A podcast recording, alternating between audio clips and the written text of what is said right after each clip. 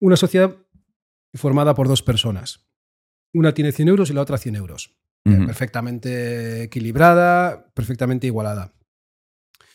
Ahora, hacemos que uno en vez de 100 y 100 tiene 100 y el otro tiene 100.000 millones. Mm. Eh, para mí el mundo es mejor.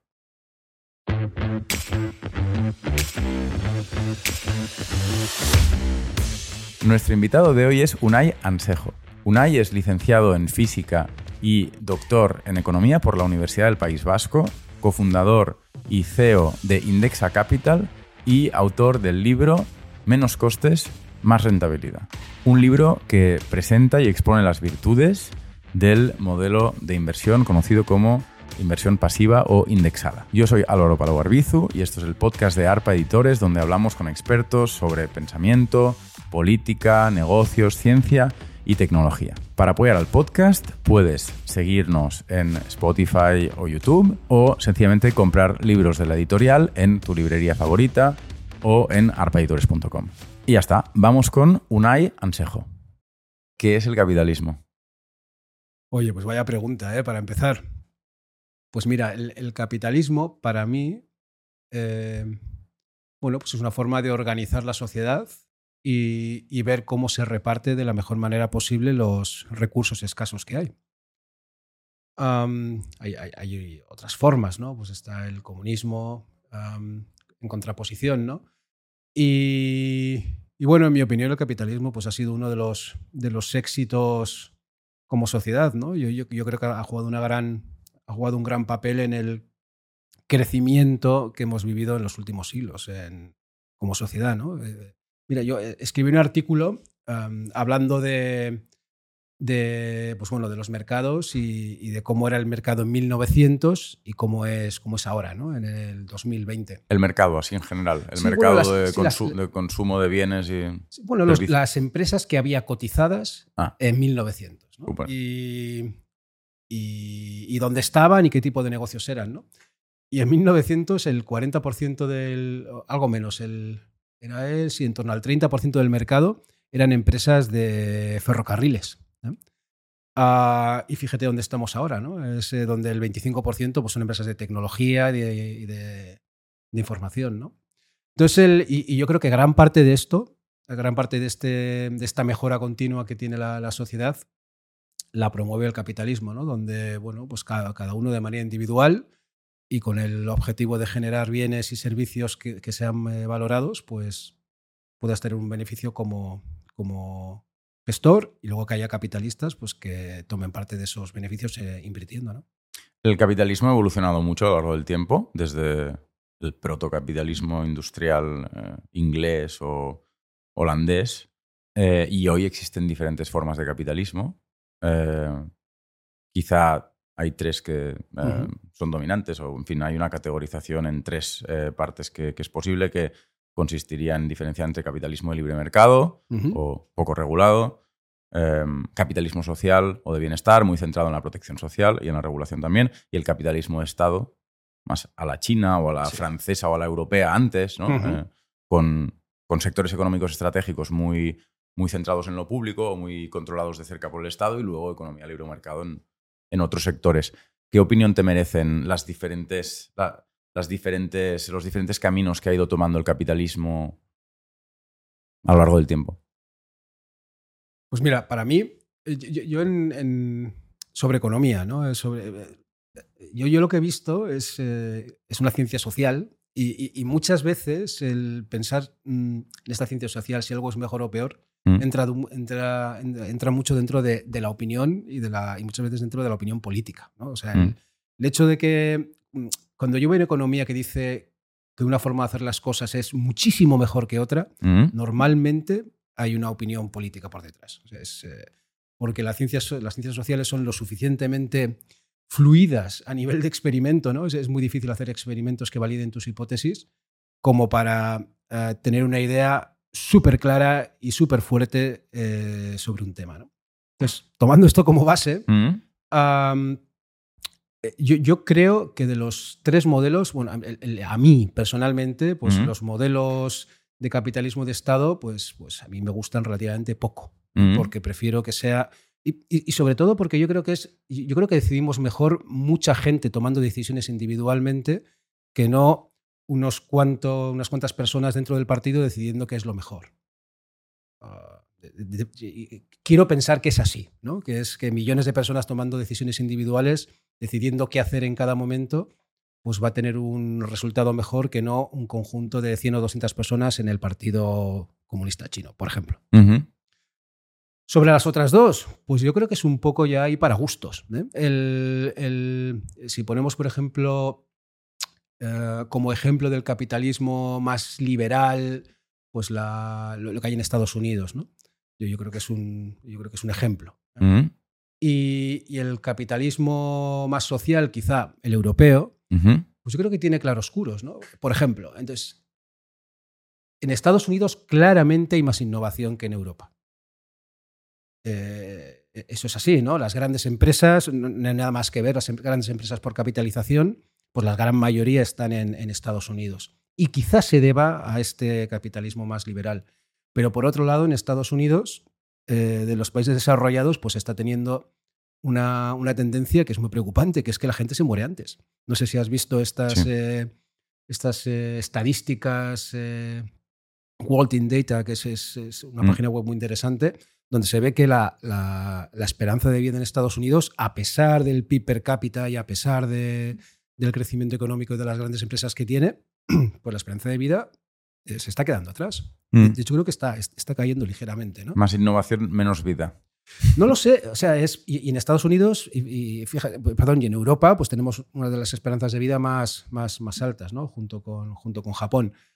Entonces te diría que las dos opciones tienen sus pros y sus contras. El, mm. socialismo pues tiende a, o me parece a mí, a, frenar algo la innovación, cosa que no, ocurre en Estados Unidos, pero a cambio, pues eh, parece ser, por ejemplo, allí el sistema sanitario que tienen, pues algún problema tiene. O el hecho, o, esta, no sé si llamar la pandemia, pero vamos, el, problema que tienen con, con los opiáceos, me cuesta pensar que en, Europa pudiera haber algo así, ¿no? Mm. que, se haya dejado de tal manera eh, eh, mm. circular. Eh, de hecho, hay, indicadores muy sorprendentes. Claro, yo lo veo desde Barcelona y probablemente pues, con mis propios sesgos, pero es verdad mm. que sorprende que, por ejemplo, el número de asesinatos en Estados Unidos multiplique por 10 la tasa de asesinatos en cualquier país de la Unión Europea, o de media, ¿no? O sea, los números no son no son exactamente 10, mm. pero, pero, pero básicamente son. O, otras cuestiones, ¿no? Sí, ahí, ahí por ejemplo, está el, tema de las armas, ¿no? Es el, el hecho de que en Estados Unidos sea súper importante, ¿no? La libertad de tener armas, y aquí en, en, Europa está totalmente prohibido. Pues yo creo que tiene que ver con eso, ¿no? Con la libertad de tener armas, pero claramente hay, un, hay una contra esto, ¿no? Que es que hay más, es que hay más, más asesinatos. Y de nuevo, por el lado negativo, a mí, eh, yendo a un caso concreto, ¿no? Ahora está muy estamos en los comienzos de una revolución que a mí me parece interesantísima, que es la inteligencia artificial. yo, yo, yo, de chaval, uh, una de las cosas por las que me gustaba la, la, informática era pensar en el futuro y cuando hubiera una inteligencia artificial. ¿no? Pues estamos, estamos en esos primeros pasos. ¿no? y, y a mí lo que me molesta mucho es que en Europa ya están pensando cómo regularla y no hay ninguna empresa relevante europea mm. que, que, esté montando algo de con posibilidades de, ser mm. un campeón global. ¿no? En Estados Unidos lo dejan estar, se están creando ya las grandes empresas allí, y en, Europa ya estamos pensando cómo regularlo y si va a ser un peligro y a ver de qué manera. Y en Italia ya prohibieron durante un tiempo ChatGPT. Mm. a mí esas cosas... Mm. Y de hecho, BARD no se puede, BARD de Google, BARD, B-A-R-D, de Google no, no se puede utilizar en España, creo que en toda Europa, claro. por, por este tema, ¿no? Por los riesgos que, entonces yo creo que como todo en la vida es un, es un gris, ¿no? O sea, lo, lo, importante, o sea, yo creo que es... Ah, tiene pros y contras las, estas dos opciones y, y, hay que saber ir manejándolas. Pero, por ejemplo, con el tema de la inteligencia artificial, empezar a prohibirla eh, y a limitarla en Europa, cuando hay otros países que seguro que lo van a hacer, a impulsar a tope, imagínate China, ¿no? China o, o Estados Unidos, pues a mí me parece, me parece un error. Y este es un lado negativo de, pues eso, pues cuando hay mucha intervención, intervención estatal. ¿Y hay alguna manera de em, tener lo mejor de ambos mundos? Eh, ¿Hay alguna... Tú, por ejemplo, provienes, vienes del País Vasco, hmm. eh, que es una sociedad eh, muy empresarial, Mm. eh, muy comercial eh, y al mismo tiempo extraordinariamente eh, coopera- cooperativa o colectivista, Sí, ¿no? sí, sí. en la que existe una sociedad civil eh, que, bueno, muy rica, muy viva y, y- y- y vínculos de cooperación entre personas y entre grupos muy desarrollados. No sé qué te estoy preguntando exactamente. No, si, si es posible eh, la- eh, unir la mejor de las dos partes, ¿no? Yo, yo quiero pensar que sí, pero me da la sensación de que es muy difícil. Porque en algunos eh, temas hay que dejar libertad, por lo menos durante un tiempo, para que la innovación crezca y se genere y, y haya prosperidad. Pero luego, por otro lado, pues hay ciertas cosas pues, que como sociedad pues tenemos que de alguna manera regular y, y- poner todos al bote, ¿no? que, es, eh, Mm. que, es el, que es el socialismo. Por, por ejemplo, la educación, ¿no? que yo creo que en el tema de la educación, por lo menos lo de Estados Unidos, parece que no está funcionando. ¿no? Y ahí hay un, hay un tema muy, muy liberal aquí. Mm. En, en también. salud tampoco tienen especiales buenos resultados y la inversión que hacen en salud es enorme, Es además. brutal. Creo que gastan dos veces más en salud que los europeos. Entonces, Pero a lo mejor esto es una patillada. Creo que es así. Tendría sí. que comprobarlo la gente que nos escuche. No, no, es, es- to- todos los datos que miras de PIB per cápita frente a esperanza de vida o PIB per cápita frente a... Calidad de vida en general, ¿no? Sí, o sea, Estados Unidos es un outlier en, en- en cuanto a, a mal. Hombre, Mm. Obviamente vive mucho mejor que en países con renta per cápita muy baja. ¿eh? Mm. Pero para lo que le tocaría, está, está muy mal.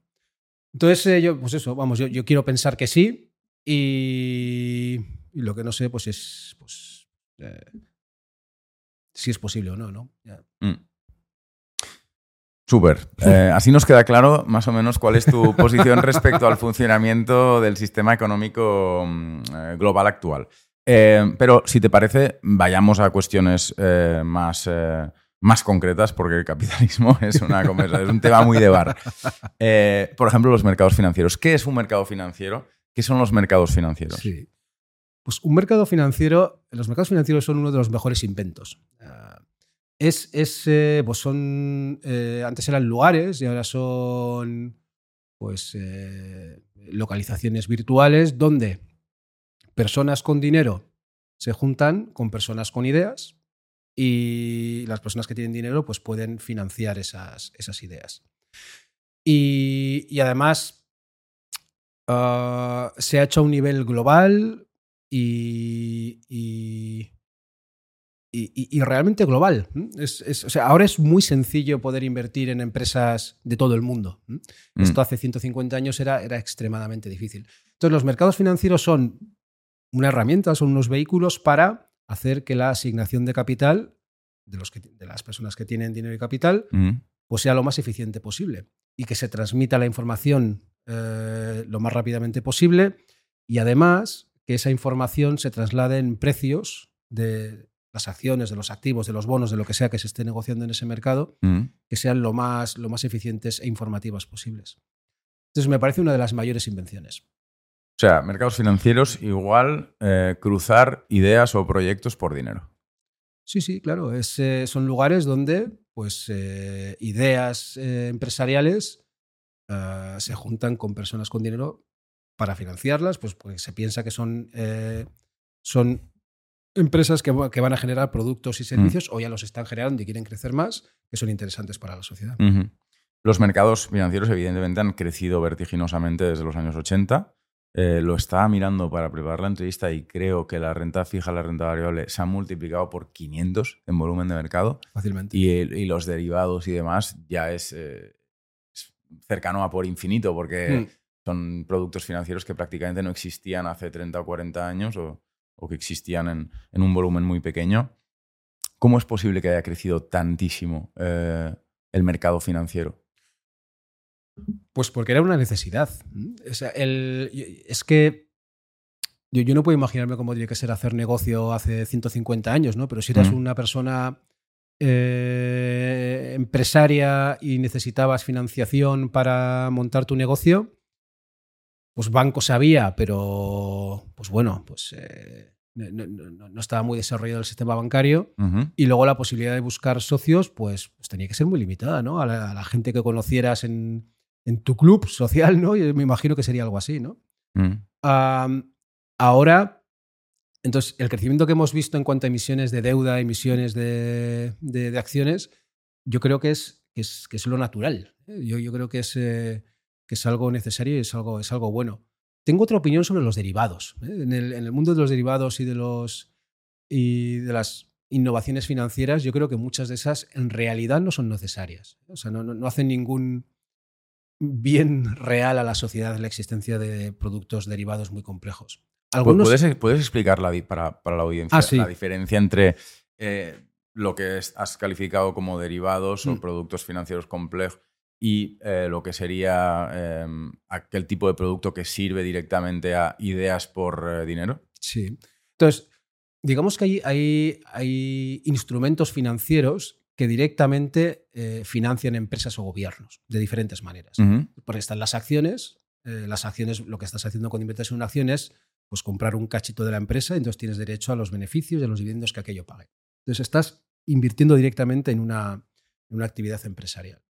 O puedes comprar eh, títulos de un bono que emita una empresa o un Estado. Y lo que estás haciendo entonces es prestarles dinero a cambio de un interés, estás financiando eh, con menos riesgo una empresa, pues porque tú cuando compras un bono, eso siempre tiene menos riesgo que las acciones, porque el bono en principio te tiene que devolver el, eh, tiene que volver el dinero con algún vencimiento. Y luego hay otra serie de instrumentos que quedan ahí en medio, ¿no? que quedan entre sí acciones o bonos, ¿no? que se llaman productos híbridos. Y luego están los derivados. ¿eh? Los productos derivados se llaman derivados porque el valor o el precio de ese producto derivado se deriva de otro instrumento que puede ser una acción o que puede ser un bono o que pueden ser otras cosas más complejas. Entonces, los más sencillos son los, son y los más habituales son lo que se llaman los, los futuros. Los futuros funcionan de la siguiente manera. En vez de comprar acciones de Telefónica, digamos, tú y yo quedamos en que dentro de un mes vamos a comprar Telefónica a un precio fijado de antemano. No ha habido intercambio de dinero, pero yo ya eh, estoy expuesto a cómo vaya eh, Telefónica, porque si hemos quedado que te lo voy a comprar dentro de un mes a, pongamos, 15 euros y dentro de un mes vale 18, pues yo estaré ya, eh, habré ganado 3 euros sin poner dinero. Entonces, estos productos derivados valen principalmente para tres cosas. Uno, para especular, es un, es un, criterio especulativo en el cual yo me estoy exponiendo a algo sin prácticamente poner dinero. Otras son eh, funciones de cobertura, que es, eh, tú puedes, tú, la otra parte en esta, en esta función eh, o en, esta operativa de, futuro derivado, en tu caso, si la acción sube, tú pierdes dinero. Si yo lo gano, tú lo pierdes. Los futuros son, son juegos de suma cero. Y dices que es te refieres a que es cobertura porque a lo mejor tú estás haciendo una operación que va contra ese derivado y entonces te cubres con un derivado. Tú imagínate que eres eh, un directivo de Telefónica que tienes un montón de acciones que no quieres vender por la razón que sea. Lo que sí puedes hacer es vender un futuro y entonces pues de alguna manera te cubres parte de las caídas en caso de que lo haya mm. esas acciones. Vale. Y bueno, luego hay otras que son de arbitraje, que es, eh, pues básicamente, ya te puedes imaginar que el precio de Telefónica y el precio del futuro sobre Telefónica, pues tienen que ir, tienen que ser parecidos. Porque luego, este futuro en el que tú y hemos quedado, a su vez cotiza en un mercado, que es el mercado de futuros. Bueno, entonces, estos futuros eh, son un tipo de derivado y estos yo sí los veo útiles, incluso igual las opciones, que son un producto todavía más complejo, pero eh, durante los años 90 hubo una una, vamos, iba a decir diarrea, ¿no? Usamos un montón de... una diarrea de derivados financieros. ¿Quién, la, quién, la, quién, quién fue el, organismo que expulsó esa diarrea? Pues mira, lo, se, promovió principalmente desde Estados Unidos y en, ese... En Mucha innovación. De, libre mercado, ¿no? Libre mercado y deja, deja las deja las diferentes partes que se entiendan entre ellas ¿no? y, que, y que, crean, eh, que creen lo que sea necesario. Vale. Y, y, fue movido pues, sobre todo por los bancos, eh, los bancos de inversión internacionales. ¿Vale? Ah, que hacían estos tipos de negocio pues, con grandes clientes institucionales, principalmente. Aunque luego también hubo un negocio que iba a, cliente minorista, ¿no? a cliente retail. Mm. Y, esto, ¿quién, ¿quién, lo paró? Pues la crisis de 2008.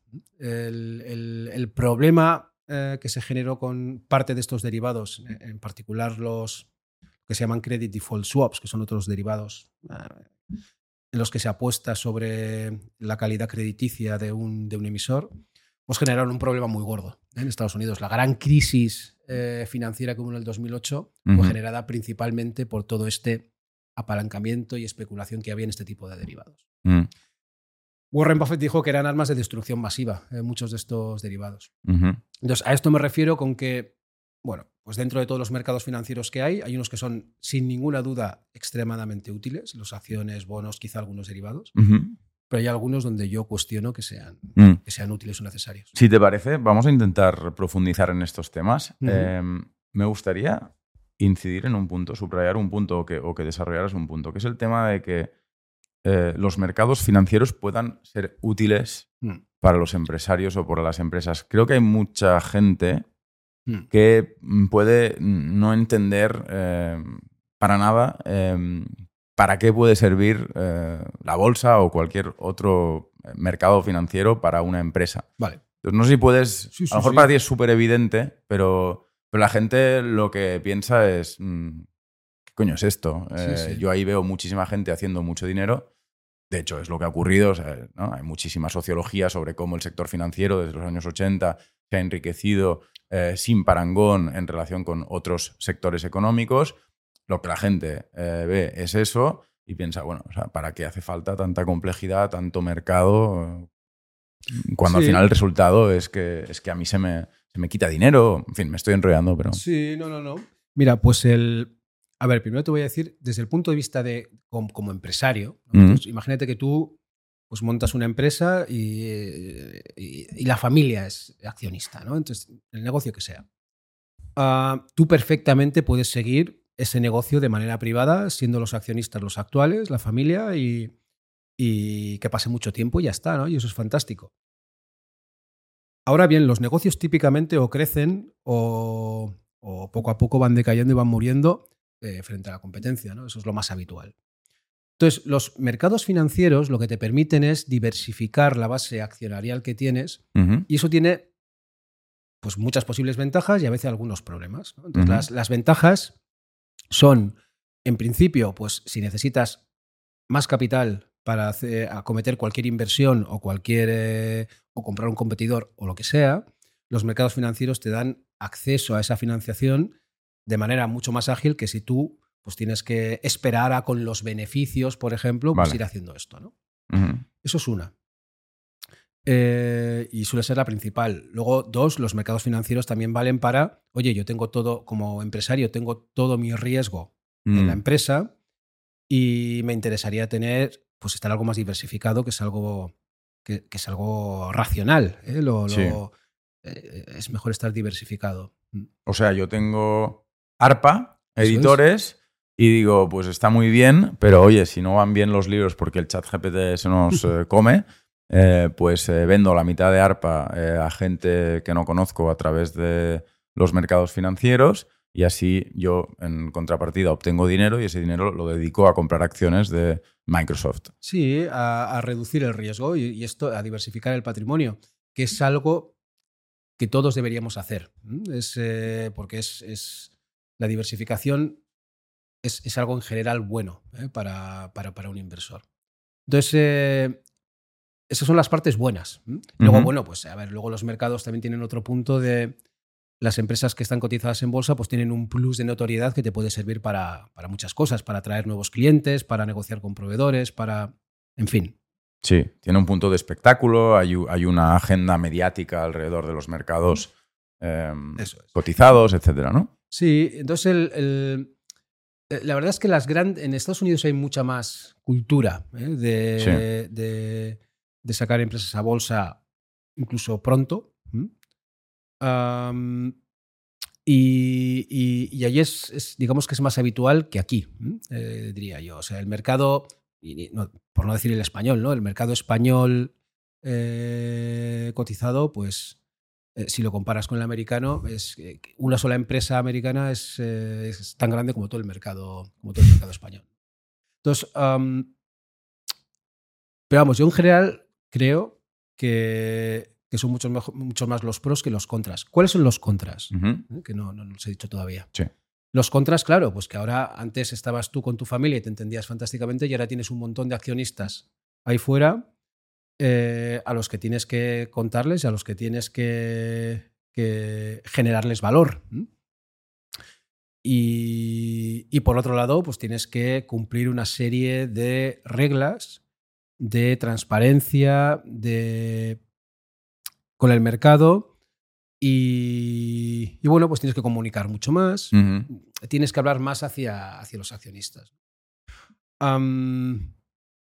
Pero en mi opinión, eso es un precio que, que, merece la pena. En todo caso, el pro número uno, que consistiría en sustituir a la familia como mm. potencial inversor por el mundo entero, se entiende que tú defiendes que es eh, una fuerza de democratización de las oportunidades para emprender, para crear negocio, etc. De democratización y de, potenciación. O sea, imagínate, es que si, la familia de repente se plantea la oportunidad de comprar, eh, estamos hablando de una editorial, ¿no? Pues de comprar Planeta, eh, a, pulmón igual, igual no es posible, ¿no? Entonces, estando cotizados en bolsa, pues podría ser una operación viable, ¿no? O sea, en, bolsa muchas veces una empresa ha comprado otra que era más grande. Ya.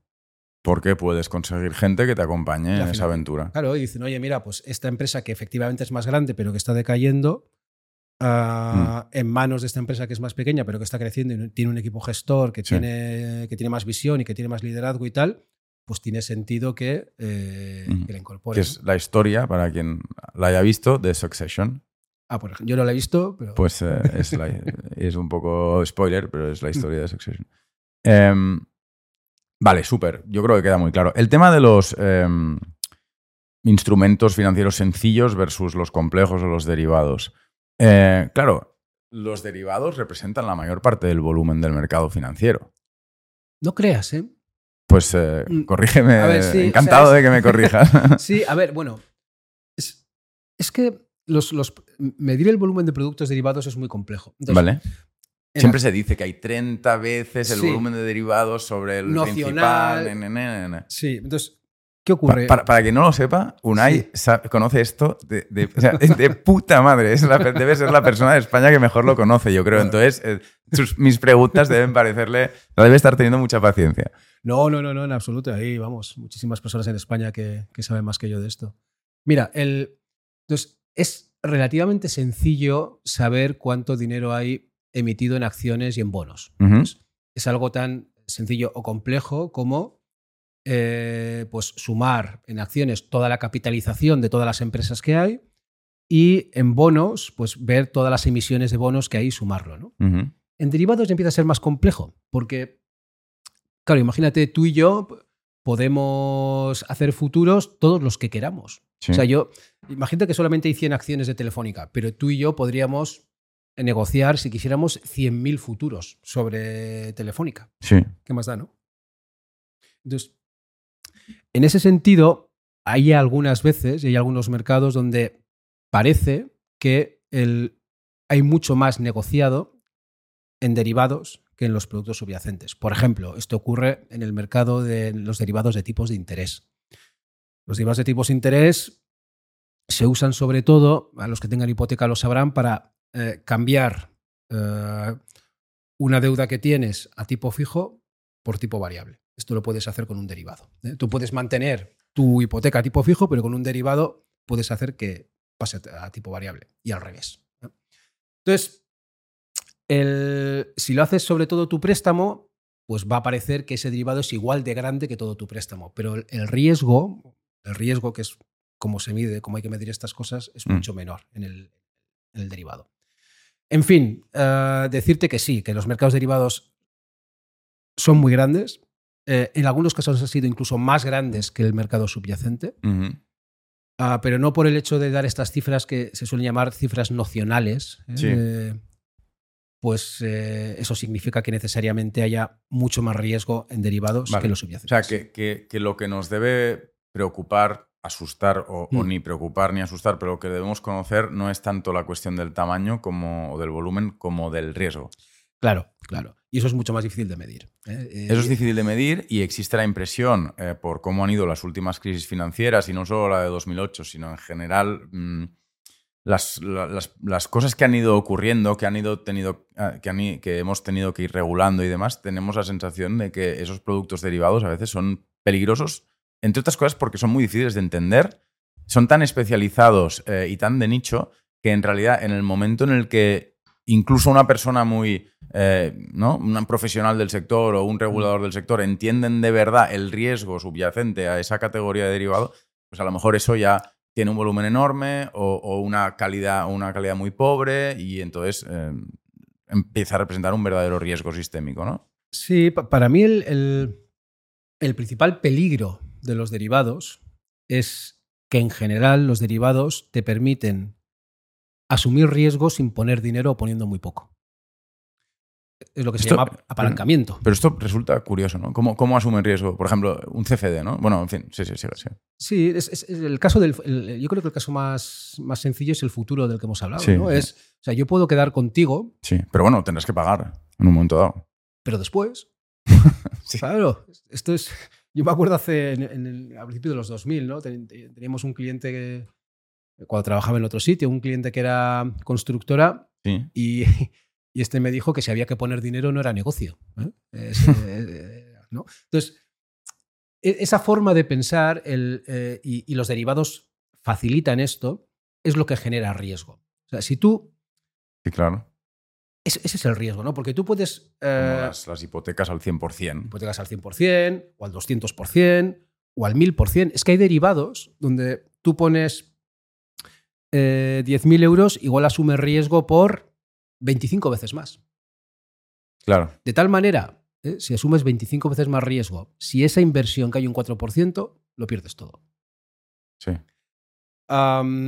¿Y, esto eh, a nivel de... Bueno, sigue, perdona, perdona. sí, entonces, El, apalancamiento es, es, muy peligroso para invertir, en general. ¿eh? Y, y, lo que has dicho antes tienes todas las razones.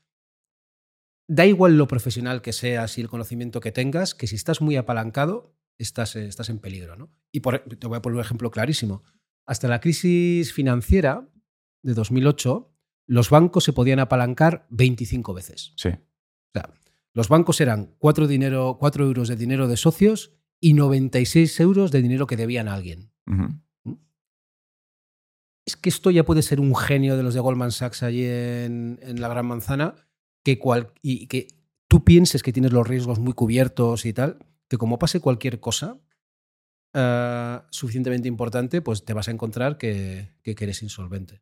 Entonces, ya acabo. Entonces, ¿qué ocurrió? Pues que tras la crisis financiera, pues que el regulador ha prohibido a los bancos apalancarse tanto. Apalancarse es mm, tener tanto riesgo, ¿no? Donde antes tenía que tener un 4% de capital como mínimo, ahora es más de un 12%. Mm.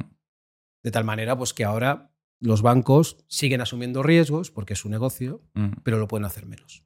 Hay un mayor margen de seguridad. Eso es. Entonces, cuando una empresa cotizada en bolsa que vale eh, miles de millones tiene una deuda de seis veces beneficio, mm. a todo el mundo le parece fatal, pero cuando yo soy un matao, me meto en eToro o en De Giro y me compro una acción de la que no tengo ni puta idea apalancado por 10, eso es legal.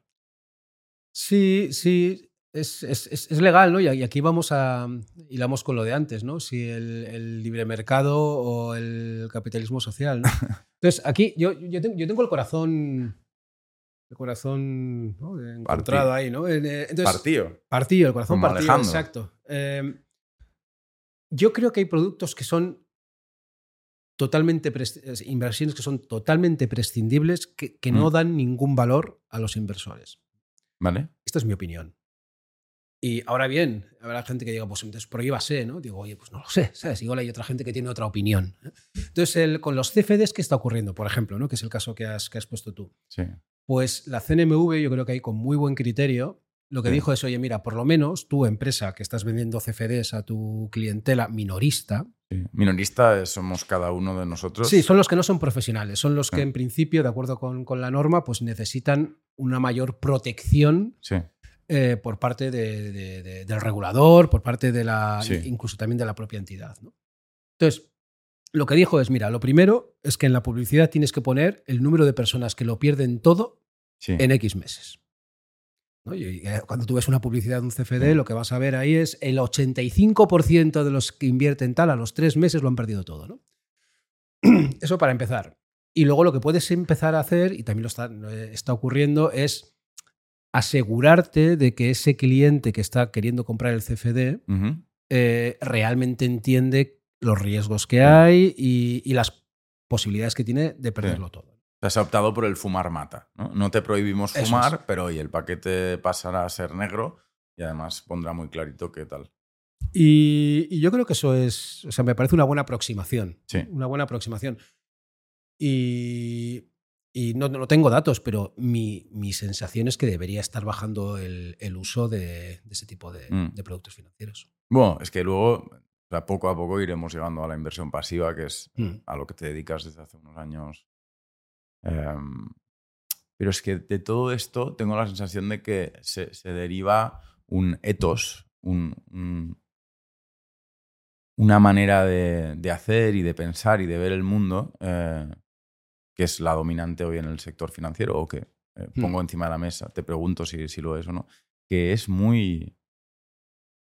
Con mucha auto, que tiene mucha autoestima, ¿no? que, es, que es muy segura de sí misma, que es, eh, el profesional de la. Rayana en, la prepotencia. Bueno, no, sí. O sea, esta, esta idea de que, bueno, pues sí, vamos a ir haciendo derivados muy complejos, vamos a ir proponiendo CFDs, vamos a ir haciendo futuros, no sé qué, y, todo irá bien porque somos los putos amos y de todas maneras, eh, como somos mucho más listos y mucho más ricos que los demás, pues. Eh, y luego llega el, momento de la crisis y pum, pagamos todos. Catapum.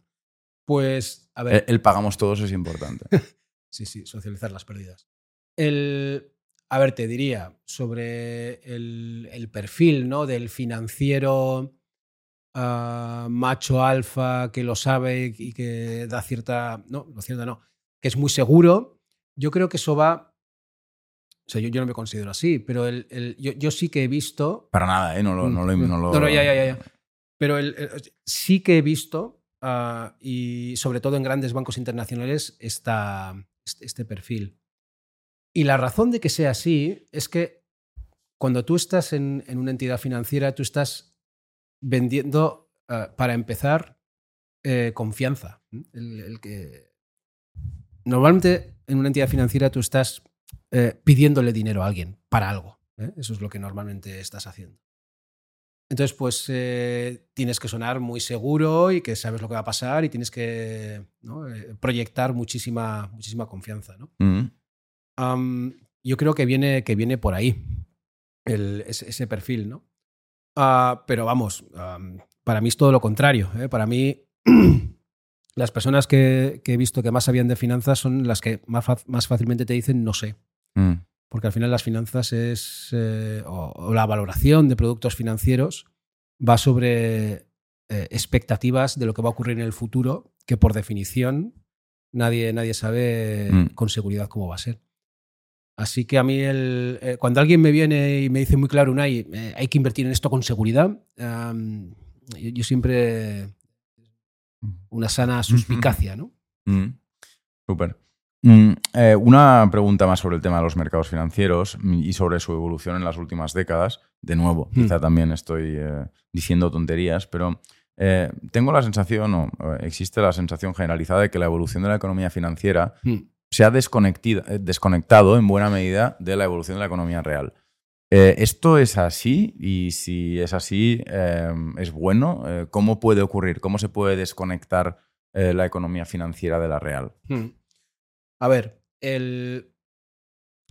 volviendo, ¿no? Entonces, la, economía financiera se entiende por, o yo lo entiendo, por cómo van las cotizaciones de las empresas, por ejemplo, que cotizan en los mercados financieros. Y la economía real yo la entiendo por, oye, ¿cómo les va en realidad a estas empresas? ¿Están ganando dinero? ¿No están ganando dinero? ¿Están creciendo? ¿no? Es decir, es el crecimiento de los beneficios de las empresas frente al crecimiento del precio de esas acciones en, los mercados. Y, yo te diría que la, e, e, esta, esta desconexión ¿no? que, se asume que hay entre economía real y economía financiera, yo, no creo que crezca, yo creo que es de alguna manera cíclica. ¿eh? Y, hay una métrica, ¿no? Es el. el- el- hay, una métrica que se, que se utiliza en los mercados financieros para valorar a las empresas, que es el PER, que es el Price to Earnings Ratio, que es el ratio de precio-beneficio. O básicamente es el ratio que te dice por un euro de beneficio cuántos euros estoy pagando. Entonces, hay una empresa que genera un euro de beneficio el último año y cuánto voy a pagar yo por comprar esa empresa en su totalidad. Pues, ¿cuánto vas a pagar? Pues siete veces, ocho, nueve. Si pagas siete veces vas a tardar siete años en recuperar la inversión, ¿no? Porque si cada año genera un, euro de beneficio. Bueno, entonces ese, ese PER, ese ratio, depende de lo que gana la empresa ahora y de lo que se cree que va a ganar en el futuro, que es lo importante, ¿no? Porque este año ha ganado un euro, pero el año que viene podría ganar dos o podría ganar ninguno. Entonces, el PER no deja de ser una expectativa de lo que se cree que va a ser esa empresa en el futuro. Entonces, siempre hay cierta desconexión entre la economía financiera y la economía real, porque la economía real es la que está ocurriendo ahora y la economía financiera, por definición, va a lo que va a ocurrir en el futuro. Sí. Entonces, hay veces que la- los inversores, los, eh, los que están invirtiendo en bolsa, pues están más optimistas de manera general y esos ratios aumentan. Mm. ¿Y, y por qué? Pues porque estamos en un momento donde o hay más crecimiento o hay ciertas circunstancias que los inversores asumen que van a ser mejores o que Mm. hay un cambio tecnológico que va a propiciar que las empresas en general ganen mucho más dinero. Y luego hay momentos justo lo contrario, ¿no? Pues en el año 2009 todos los precios eran bajos pues porque no sabíamos, por ejemplo, si el sistema financiero eh, iba, iba a sobrevivir. ¿no? Mm. Hu- Hubo dudas ¿no? durante finales del año 2008. Entonces, esto para decirte, esta desconexión de economía real y economía financiera es cíclica, porque esto eh, va... Hay momentos donde el PER sube, medio de las bolsas, luego baja, luego vuelve a subir, luego vuelve a bajar, Mm. Pero nunca se desconecta del todo, ni por arriba ni por abajo, ¿no? O sea, no, Mm. el, el- el PER no pasa a ser un millón. O sea, no- Ya. no- la- nadie paga un millón de veces el beneficio de, de todas las empresas del mundo, ¿no?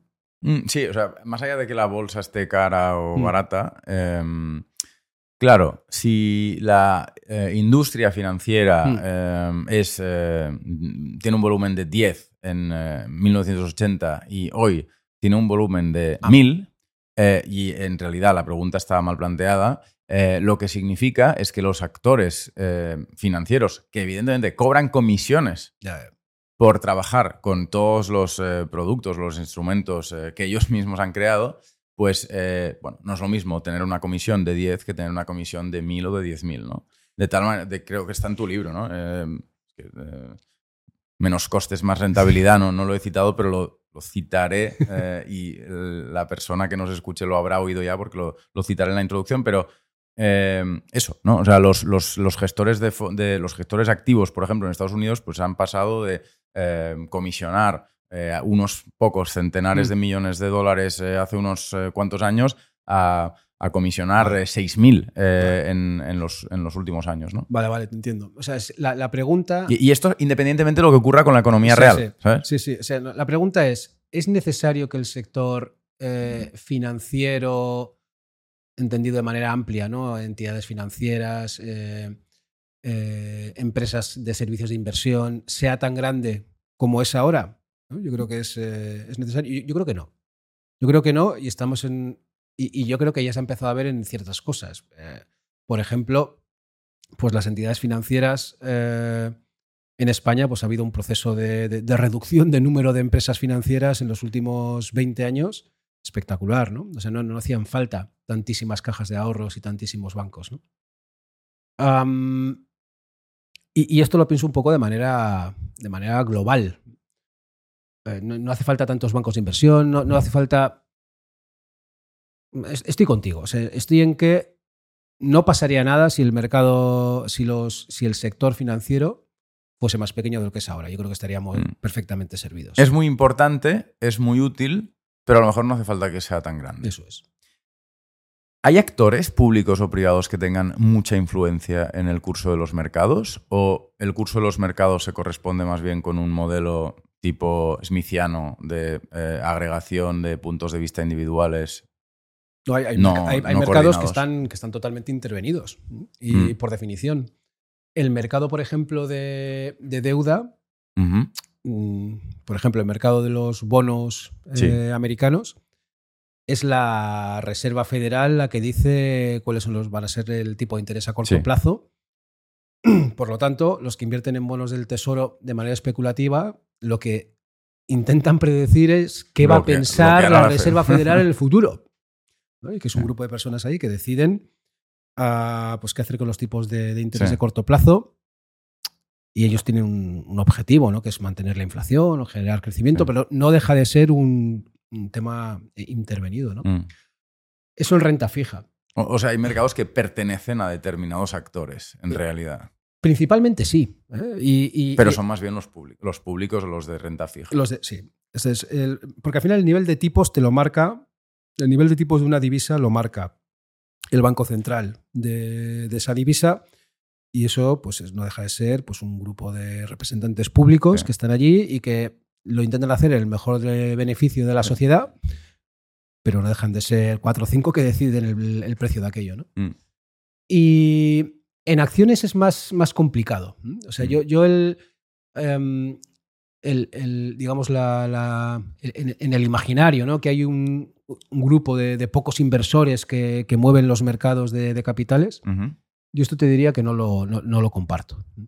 Ah, los mercados de capitales son lo suficientemente grandes, en general, luego veremos algún caso particular, como para que cualquier jugador eh, sea, sea lo suficientemente pequeño como para que no tenga un impacto de manera sostenida en el tiempo. Mm. ¿no? De manera puntual puede ser, pero de manera sostenida es muy difícil, en mi opinión. Mm. Entonces, por ejemplo, el, el- el inversor eh, minorista Mm. eh, eh, tiene una rentabilidad parecida a la del inversor eh, profesional o incluso al de los grandes fondos o esos grandes fondos de alguna manera se aprovechan de que hay un montón de gente pequeñita como nosotros que queremos invertir para que invirtamos, ir moviendo las cosas y ellos conseguir buena Mm. rentabilidad. Esto evidentemente parece muy simplista y de hecho lo es. No, pero muchas veces eh, e- existe esta, esta duda. ¿no? Mi, mi- mi opinión es que por el hecho de ser grandes o pequeños, no hay una ventaja competitiva a favor de, de una cosa o de la otra. O sea, no porque alguien tenga más dinero va a invertir mejor que los demás. Precisamente porque haya gente con menos dinero en los mercados financieros. Y, y eso no lo, no, no, no, no lo comparto. A ver, lo que ocurre es que los inversores de mayor tamaño normalmente comercian. eh, por ejemplo, los bancos de inversión, la gente se piensa que son genios eh, muchas veces invirtiendo, pero es que no, no es así. Es simplemente que ellos están de intermediarios entre alguien que quiere comprar, otro que quiere vender.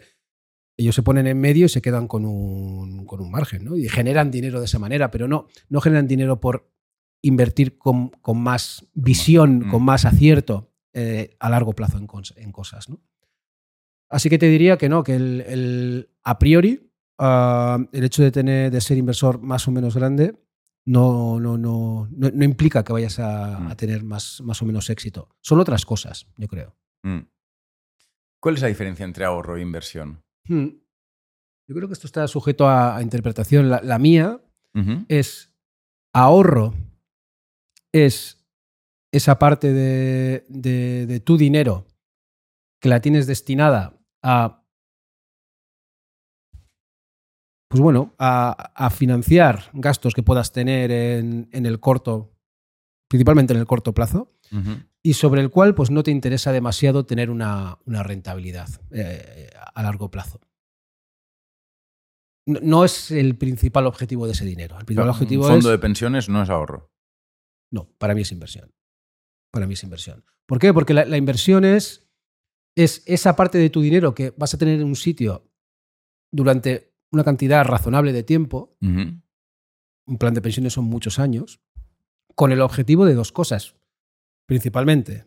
Es uno, eh, incrementar tu poder adquisitivo. Y dos, eh, suavizar una senda de consumo que tú tengas. Cuando tú inviertes, tú estás dejando de consumir ahora para consumir eh, más en el futuro. Si, si no, no tiene sentido el, el- el invertir. ¿no? Ahorrar también, ¿no? Ahorrar lo mismo.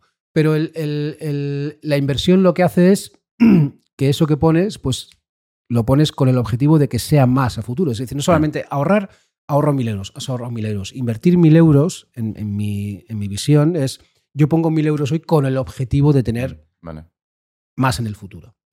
O sea, la, la diferencia sería que el ahorro, en, en el ahorro no pretendes ganar nada más que mm, el ahorro que tienes y que con la inversión sí que pretendes tener algún tipo de retorno por la inmovilización de tu dinero. Esa es mi, eso es como lo veo yo. Vale.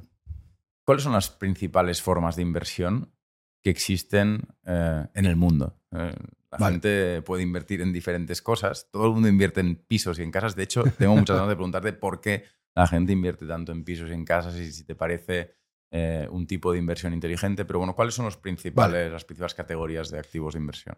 Pues dos las hemos visto ya. Una son las acciones. Como inversor, puedes comprar cachitos de empresas que gestionan otros.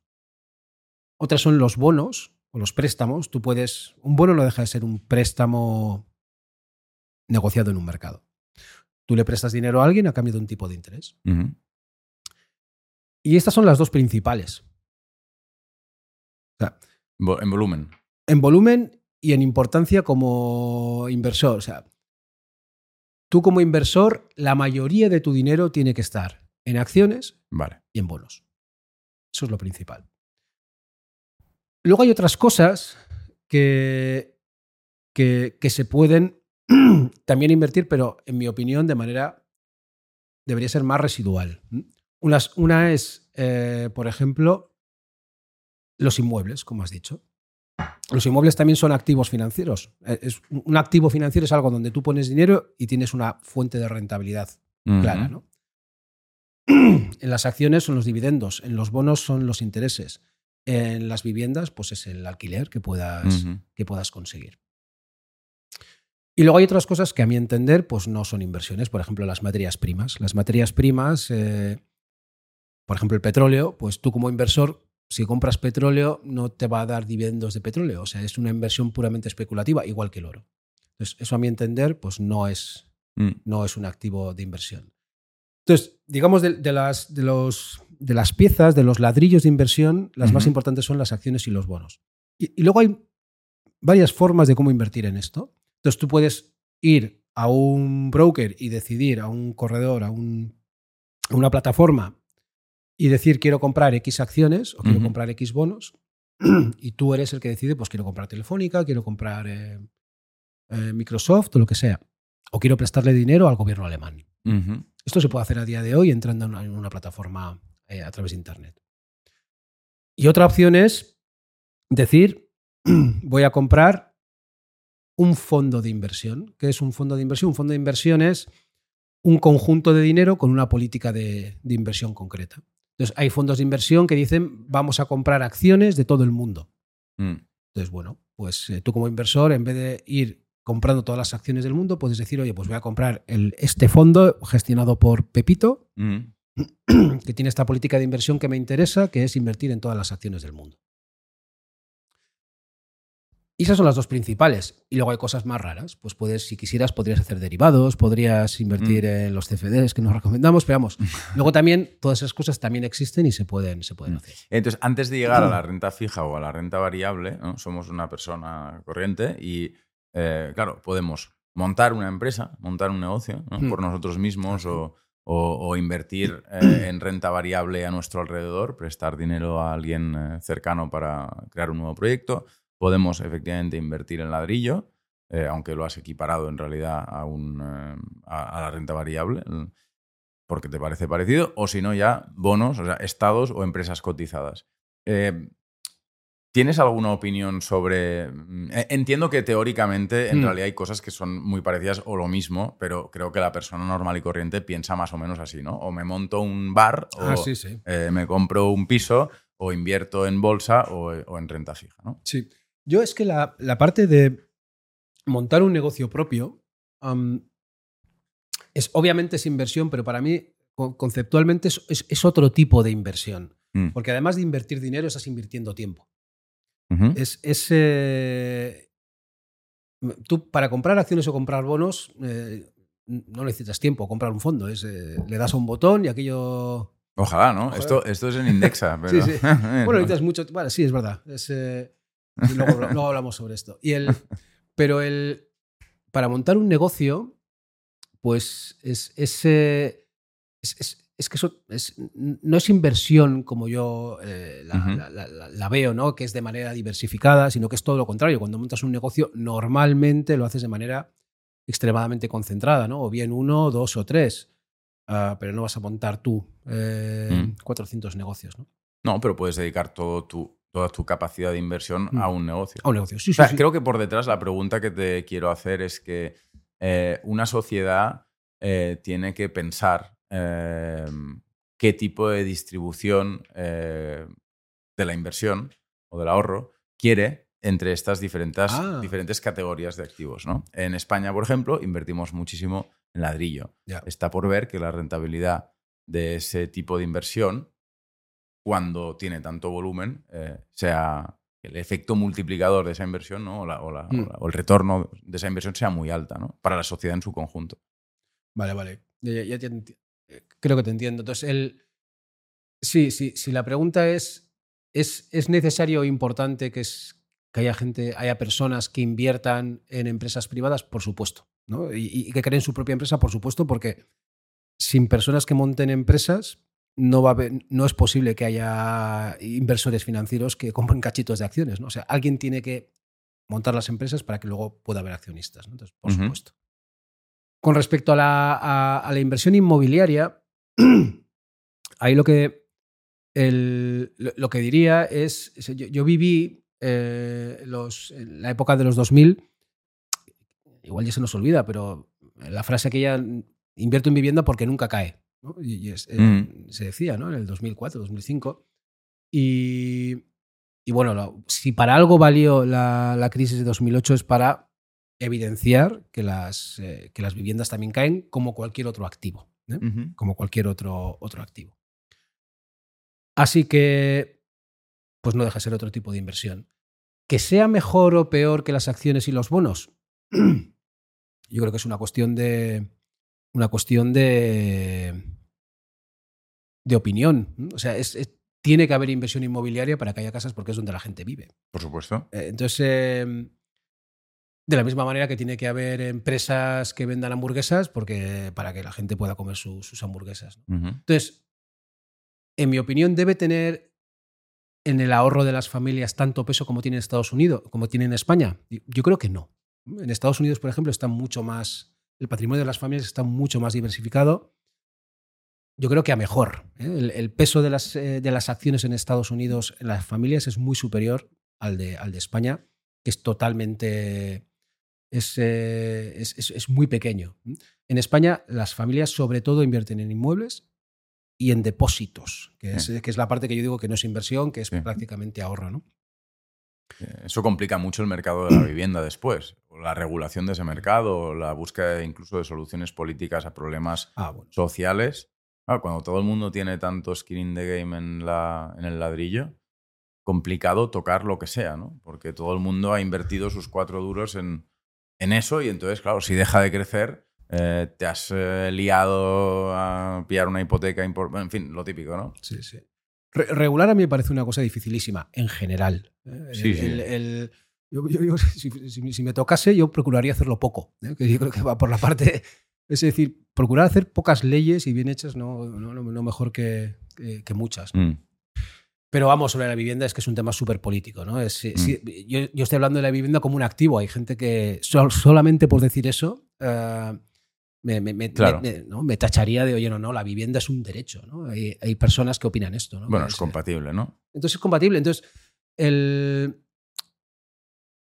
Pero vamos, que para mí ah, tiene que ser... Para, para que haya viviendas para todos, tiene que ser percibida como activo para gente. ¿Te parece un derecho, por cierto, una vivienda? ¿Cuál? ¿Te parece un derecho? No sé qué decirte. El... Yo te diría que el acceso a una vivienda, mira, yo como decías, vengo del País Vasco y ahí el derecho, la vivienda es un derecho, de verdad. Es, un derecho en el cual si tú eh, necesitas una vivienda, pues hay un pool de viviendas en alquiler, te apuntas y, funciona relativamente bien.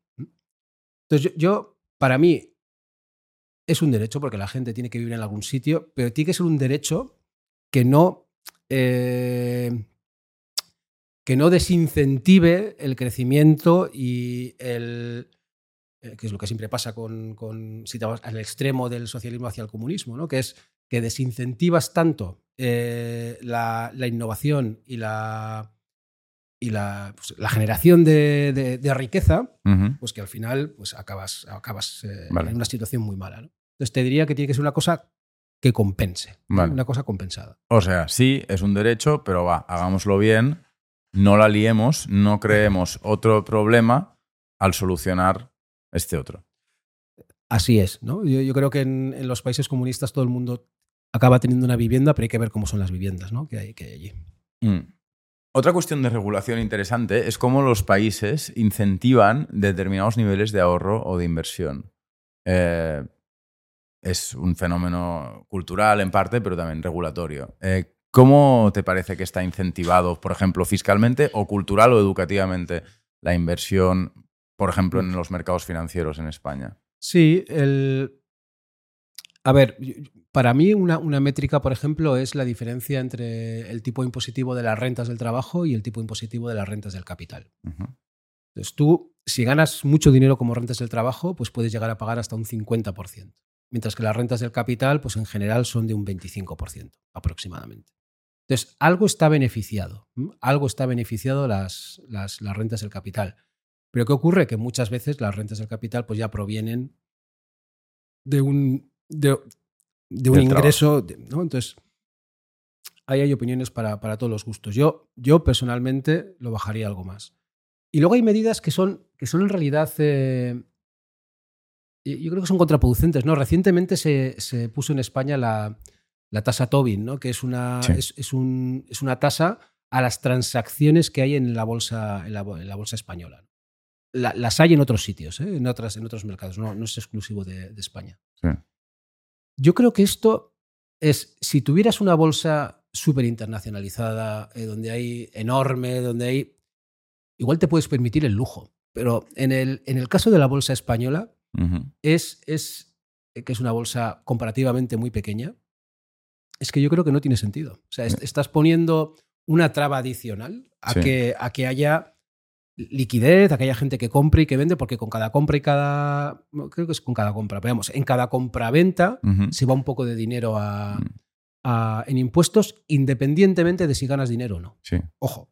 Esa es la, entonces, es- Mm. ese tipo de cosas que son penalizaciones al- a, a la inversión, yo las quitaría. Co- Con el argumento, Mm. dicha tasa es una tasa muy, muy pequeñita. peque- que- sí, sí, sí. Es, es- no- no- es simbólica, no es simbólica porque es muy concreta, pero también es simbólica por el ser muy pequeñita, eh, pero con el argumento de intentar evitar los movimientos financieros o las transacciones financieras especulativas, tipo intraday eh, trading y este tipo de cosas que, eh, según el regulador, no generan valor añadido para nadie, ¿no? Para la sociedad. Digamos que este sería el argumento, por, por exponer. claro, Sí, si por no lo poner- explica- sí, no, por ahí- pero- por- Yo, yo, yo disiento, ¿eh? disiento en el. en- eh, las personas, yo no lo he hecho en la vida. O sea, lo de comprar y vender en el mismo día varias veces, porque ¿Vale? no, Yo no entiendo cómo lo hacen, cómo lo adivinan lo que va a pasar en la hora siguiente. la mayoría pierden dinero. Entonces, el. Pero bueno, yo, esas personas que están ahí comprando y vendiendo de manera activa en los mercados financieros, generan valor porque generan contrapartes. O sea, es, es, eh, si tú quieres. eh, en el extremo. Si todos los inversores fuéramos inversores de los de muy largo plazo que compramos y no volvemos a tocar, habría Mm. súper poca liquidez en el mercado. O sea, si tú querrías ir allí a, a comprar más, igual no había nadie vendiendo. ¿no? Entonces necesitas. O sea, que igual son una forma de aceite que no ni siquiera nos va mal eh, en términos de liquidez. Claro, entonces el, el- el- la vamos, los, los mercados financieros viven de, la, viven de la liquidez, viven de Mm.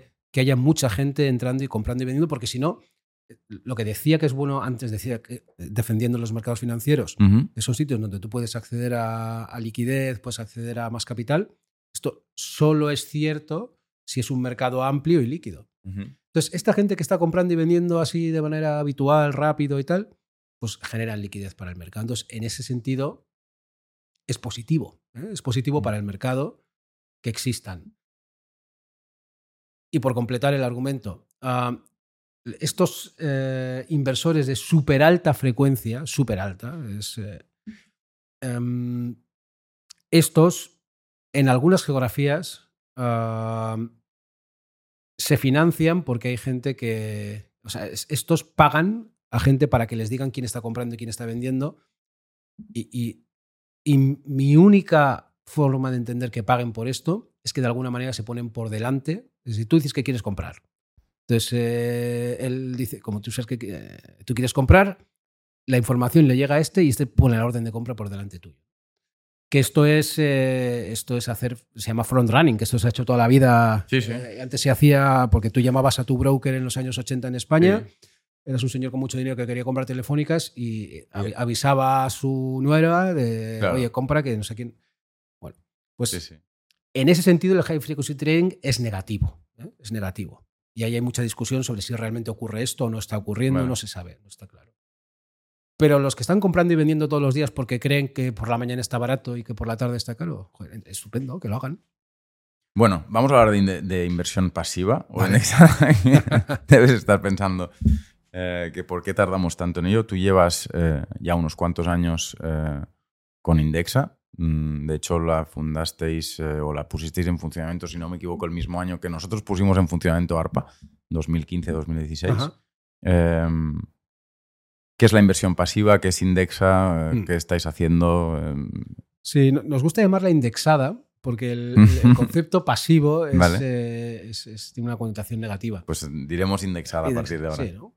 El- Entonces, voy para atrás, ¿no? Voy, es- Vale. Os hablaba de los fondos de inversión antes. Entonces, fondos de inversión son esos vehículos donde tú, si quieres invertir, pues puedes poner dinero ahí y esos vehículos tienen una política de inversión. Y la política de inversión habla de varias cosas. Pues una, por ejemplo, es la zona geográfica donde se va a invertir. Pues quiero comprar acciones de Estados Unidos. Vale. Y luego hay otra característica que es el tipo de gestión que se hace, que eso también viene en la política de inversión.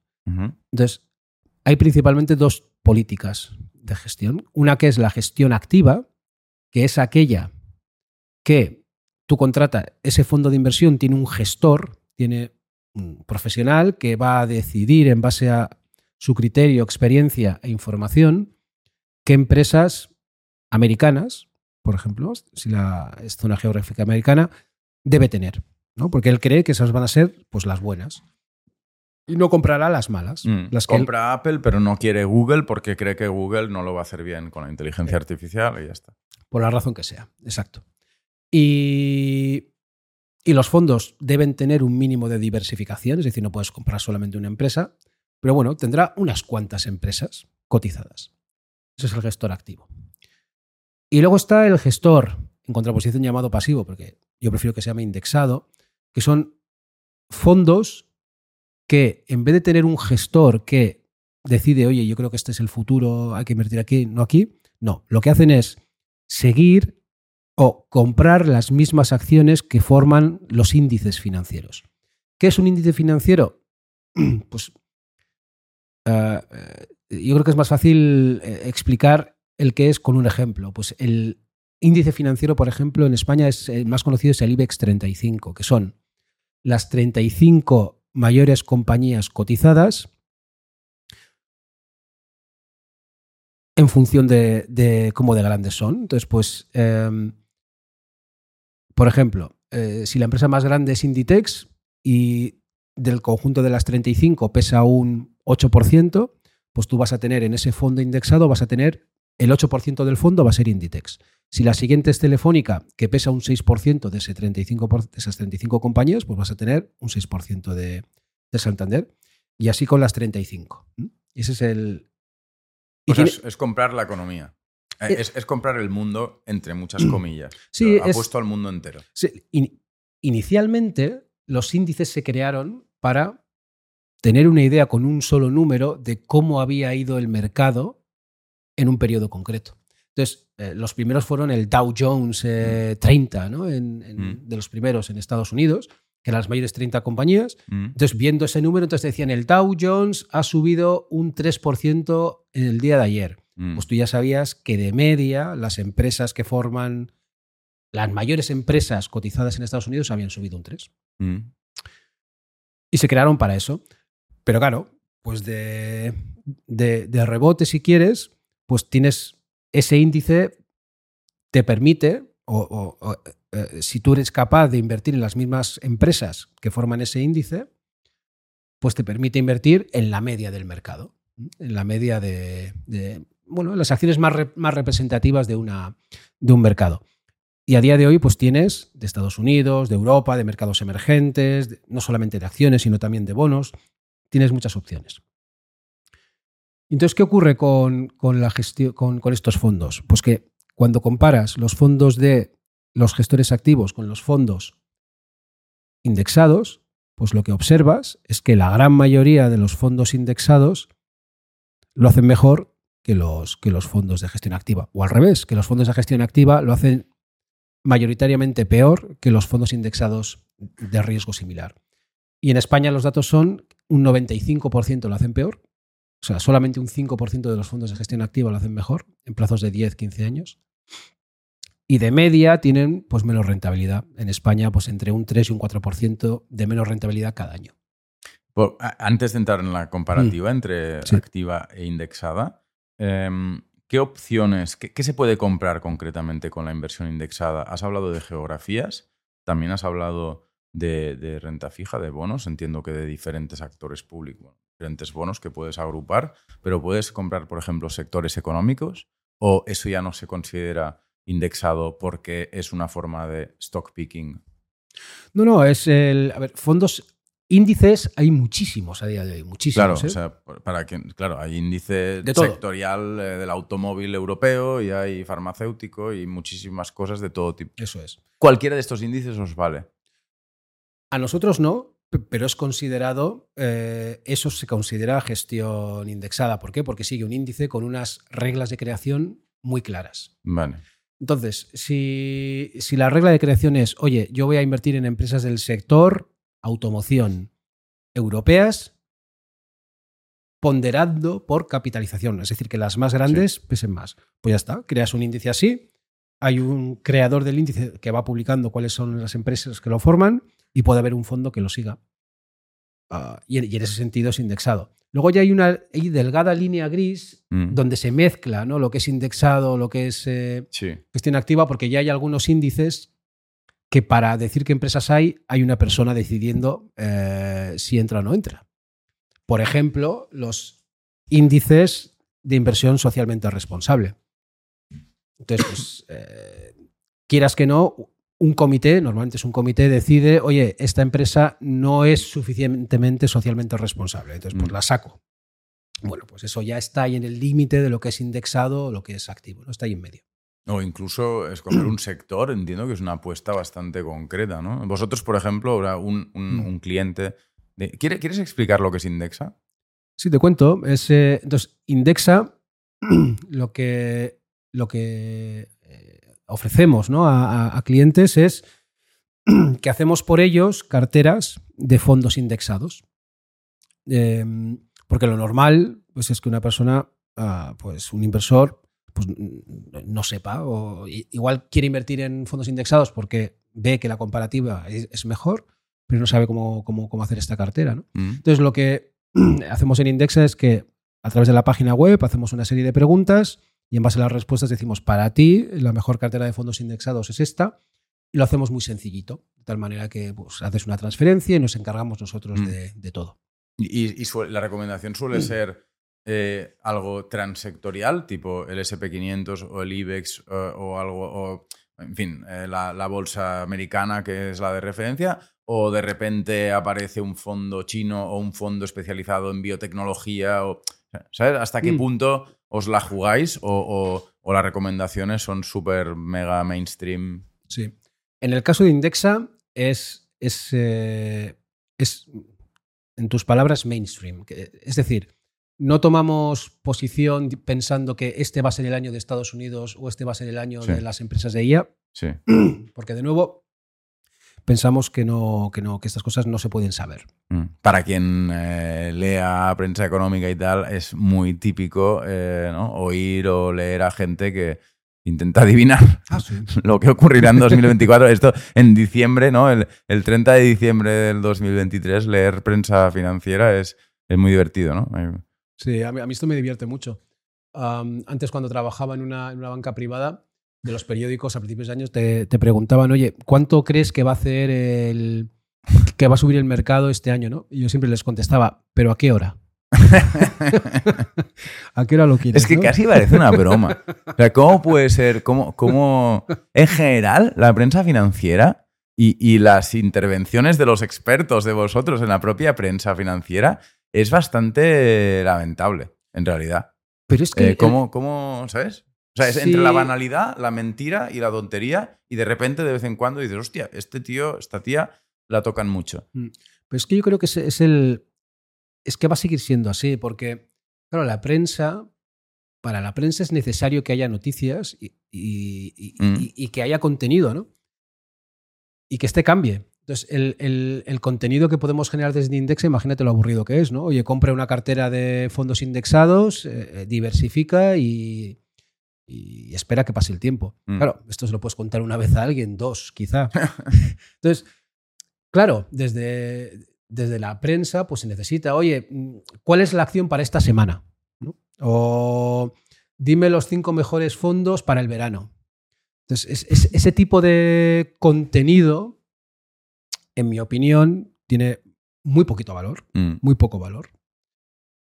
Pero claro, es que si hay que hacer noticias todos los días, mm. pues es que o, haces un periódico muy fino. Bueno, o directamente está orientado. O sea, la mayor parte de la prensa financiera está comprada. Eh, los, los, gestores de fondos que aparecen tanto en España como en Estados Unidos eh, apuestan por sus caballos. O sea, es, hay, cuidado. O sea, cuidado eh, a mm. quien consuma prensa financiera porque hay gente que te está intentando vender la moto continuamente. Sí, yo, yo, fíjate, ahí, no tengo tanta, tanta suspicacia. ¿no? Pero yo no estoy en la, Yo puedo ser más cabrón, no estoy en la industria. tú, tú espero que no digas esto.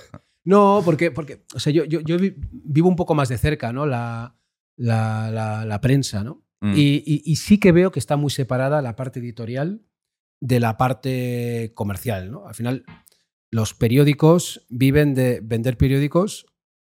Había una persona ah, con un punto de cinismo decía, no, no, el negocio de los periódicos es vender publicidad y, y, rellenarlo con cosas, ¿no? Bueno, yo, yo, no creo que sea tan así, pero el, sí que veo que está muy separada, ¿eh? la parte editorial de la parte de, publicidad. Entonces, el, relato de ten cuidado con los periódicos que te quieren vender cosas que donde ellos tienen un interés indirecto. O, ten cuidado con los propios gestores que tienen interés en explicarte que la empresa que acaban de comprar ah, es, es la hostia. No, pero ahí, no hay que tener ningún cuidado. O sea, cuando una.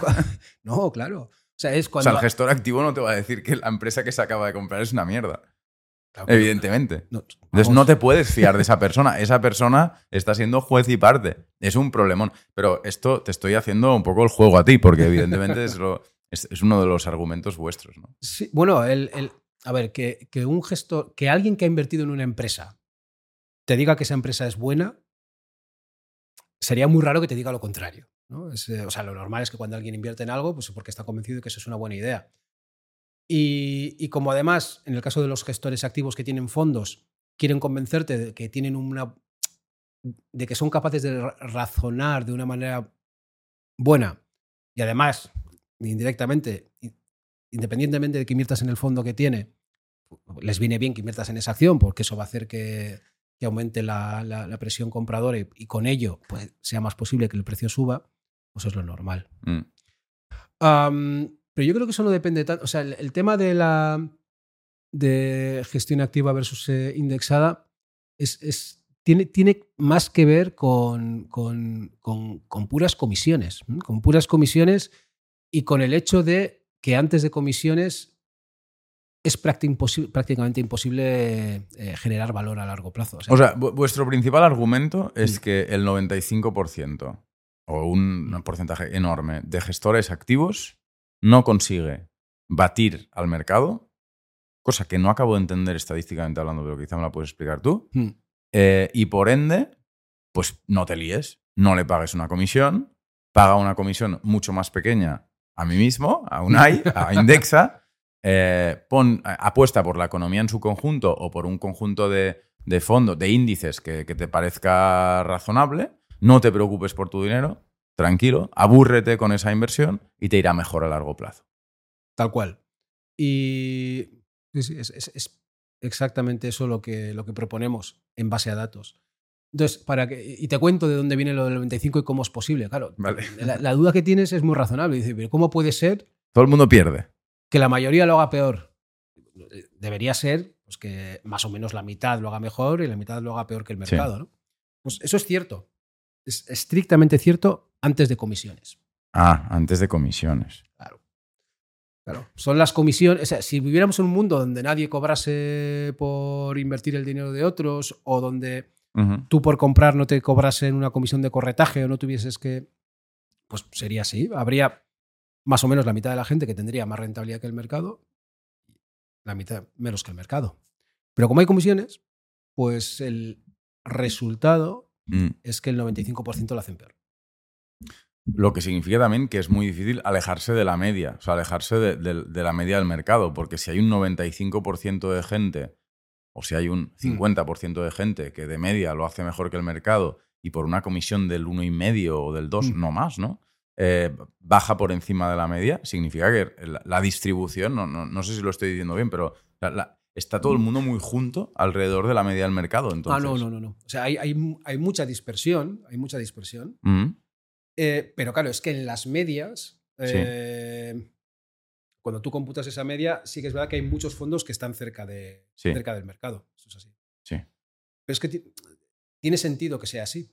Sí. Eh, pero vamos, ¿no? Tú tienes fondos que igual, eh, si el mercado ha subido un 20, ese año el mercado cae, o sea, perdón, si el mercado ha subido un 20, igual hay fondos que caen, caen un 10, un 20. Pero la cuestión es el largo plazo, ¿no? O sea, lo, que te mm. quiero decir es que imagínate una, una, distribución de los fondos, ¿no? Y, y, entiendo que la mayoría no estará en el entorno de más, bueno, entre 0 y mm. más 2 eh, por ciento respecto al mercado. Estarán en menos 10 ah, respecto al mercado, estarán en más 2. Por tanto, es extraño que haya tantísimos que pasen por debajo del mercado simplemente por una comisión. Ah, bueno, claro, en el, plazo de un año. Eso, por eso te decía, el secreto es el largo plazo. Es claro, claro, no, no, no había entendido por dónde ibas. El, claro, si, si hacemos este análisis a un día, vale, no. Claro, pues la mitad van a estar por encima y la mitad por debajo porque la comisión de un día, pues. Vale. Pero si te vas a 15 años, y por eso los análisis que se hacen son de largo plazo, ya ese 2% multiplicado por 15 años es un 30% de comisiones. Que es más porque se acumula. Acaba siendo un 40%. Pues claro, ya de 100 euros que pusiste, 40 se los ha quedado otro. Ya empieza lo de. Ya empieza a ser la, barra más mm.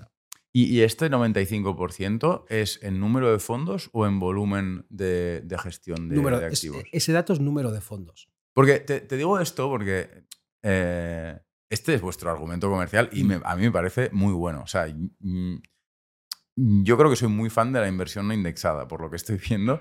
Eh, pero claro, me ha recordado a, a, una cosa que se dice mucho en el sector editorial, que es que el 95% de los 100.000 títulos que se publican cada año, por ejemplo, en España, eh, no alcanzan los 500 ejemplares de venta. Que es una cosa que se dice mucho. Y que es verdad, es estrictamente cierta.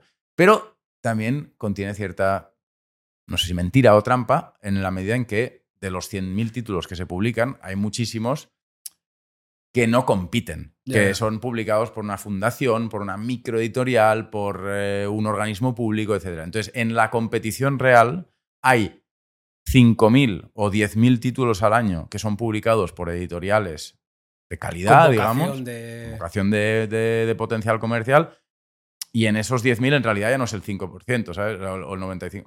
me, explico, ¿No, ¿no, será algo parecido? Ya, yo, yo, creo que la, A lo mejor no me he explicado bien. Sí, ¿eh? sí, la traslación es, a ver si lo he entendido bien, que es que de ese 95% es muy probable que haya unos cuantos que ni siquiera tenían interés en batir al mercado. O, que... muchos son enanos y que en realidad en el 5% ah, está Berkshire Hathaway y ese vale por el 20% del mercado americano. No, no, no. Y bate al mercado de, muchísimo.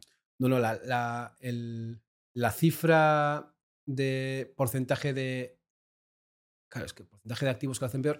No, pero mira, hay otra cifra que es el 3-4% de menos rentabilidad por año, que te he dicho, esa está ponderada por patrimonio. Vale.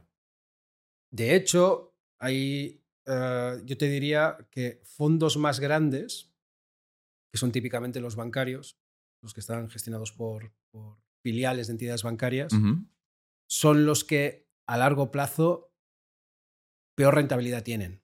Esto, por ejemplo, lo explicáis para España en el libro, ¿no? Exacto.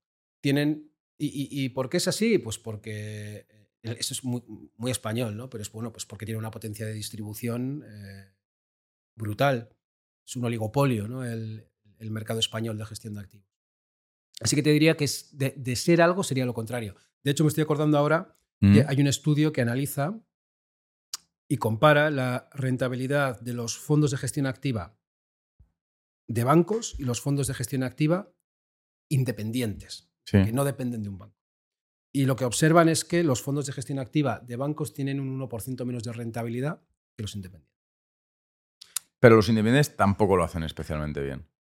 No. O sea, Azvalor y compañía. Si coges todos, claro, no. Si coges todos los AZ valor, Mm.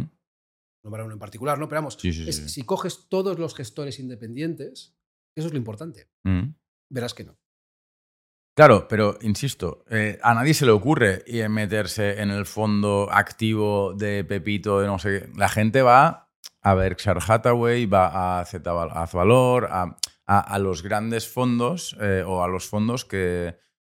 Esto, Sí, no, no, contradíceme, o sea, por favor, no, no, pretendo tener razón, ¿eh? pero, pero tengo la sensación de que hay unos cuantos fondos que son buenas marcas, que han tenido buenos resultados en el pasado, etc, etc. ¿A esos los salvas? ¿O esos, estadísticamente hablando, tampoco son especialmente... O, o- o- o no es, o, no- o lo estoy pensando mal, ¿sabes? No, mira, o sea, yo lo que, lo que te diría es, el dato de rentabilidad promedio lo que ya te dice es, te está diciendo dónde está invertido el dinero. Entonces, eh, ah, y, y- y- y ahí se pierde un 3 a 4% de rentabilidad. Si, si se diera lo que tú dices, ¿no? que es, oye, sí, la mayoría lo hacen mal, pero el dinero está en los buenos, entonces eh, el dato de 3-4% debería ser otra cosa. ¿no? Pero voy a más, ¿no? Voy a tu pregunta que es, oye, Mm. pero me da igual, eh, eh, eh, eso está mal porque en realidad el mercado está muy controlado por entidades financieras que tienen mucho poder de distribución. Si aquellos que tienen más información y, y deciden invertir en independientes van a tener mejor resultado que los fondos indexados. ¿no? Esto se podría, podría ser la pregunta. ¿no? Ujú. Entonces te digo que no. Van a tener mejores resultados, eso sí, que, que invirtiendo en, Fondos en- en bancarios. fondos bancarios, pero peor que fondos indexados después de comisiones. Bueno, es un argumento bastante imparable, ¿no? O sea, cada uno tendrá que comprobar que esto es cierto, pero... Porque claro, también tenéis menos riesgo, supongo. O, o no, no sé cómo... Tú, tú eres muy honesto. ¿Cómo se calcula el riesgo de un índice versus un stock picking de un No, activo? no, no, no creas, ¿eh? es cuando tú haces análisis de fondos indexados versus fondos de gestión activa. Sí. Normalmente el fondo indexado de la misma categoría, por ejemplo, si es renta variable española, pues un fondo de indexado de renta variable española con fondos de gestión de activa de, de Mm. acciones españolas. Normalmente sale que los fondos indexados tienen más riesgo, Más riesgo y más volatilidad. más volatilidad, más volatilidad. ¿Por qué? Hay varias razones. Una es O sea, que parece contraintuitivo, ¿no? No, mira, no, mira, hay, hay dos razones que se entienden muy bien. Una es que eh, los fondos activos suelen tener y además deben tener cierto peso en puro efectivo. O sea, tú en un fondo de gestión activa de 100 euros de acciones, igual hay dos o tres euros Mm. que son efectivo. Mm. Eso reduce la Vale.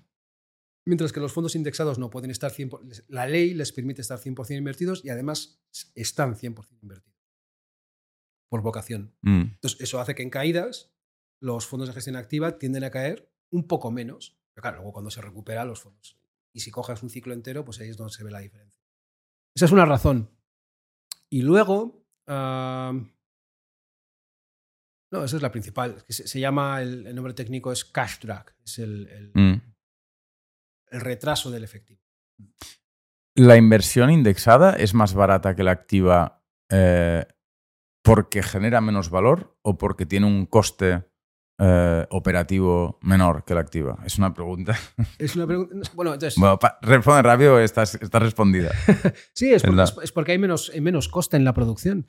Y, y luego porque, entonces, y eso es muy interesante, por ejemplo, los fondos de, de acciones indexados son más baratos que los indexados de bonos porque comprar y vender bonos es, cuesta más. O sea, cuesta, Cuesta más, más. operativamente. ¿Vale? Hay que llamar a un tío.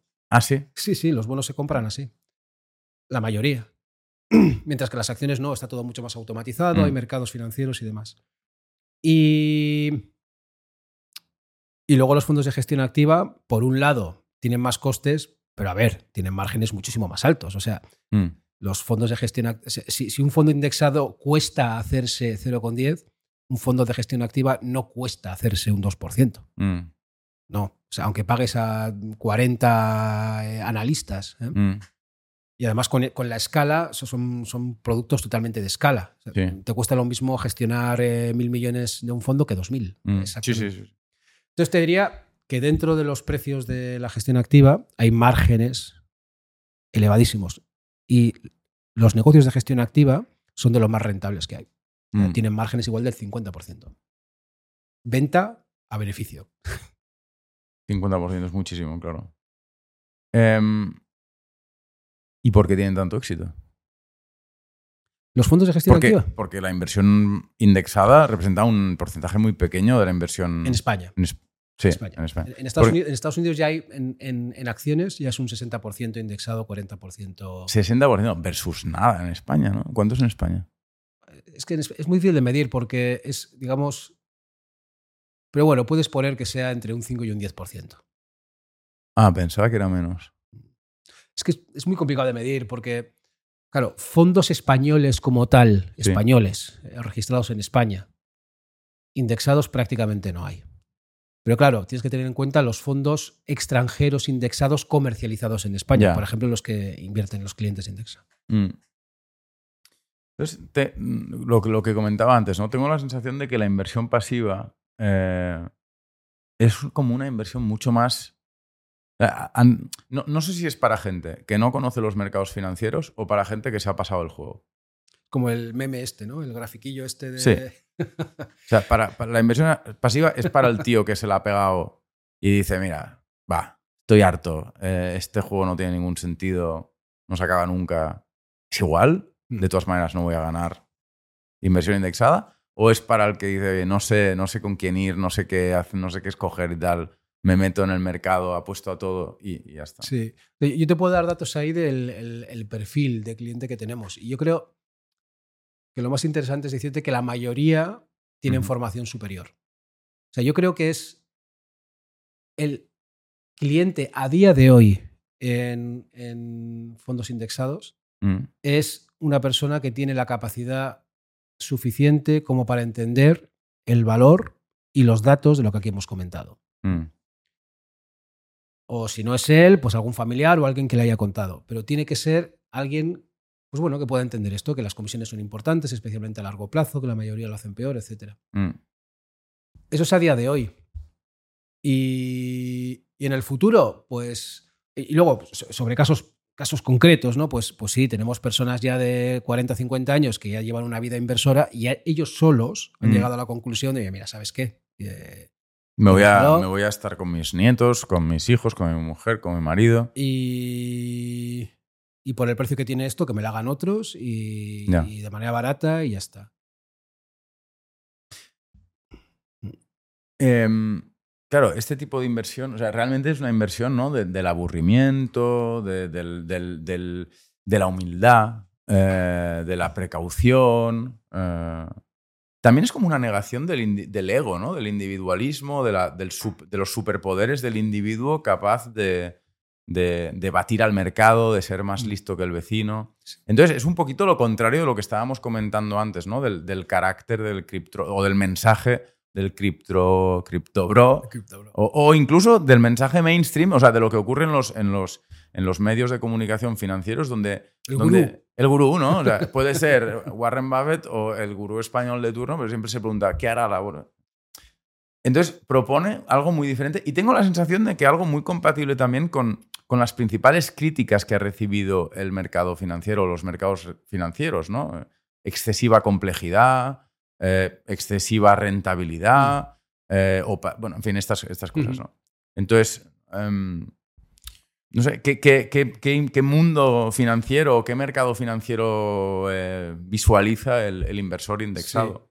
El, pues el, inversor indexado lo, visualiza como dices, ¿no? Eh, visualiza un mercado donde la mayoría de la gente te está diciendo lo que va a pasar en el futuro, mm.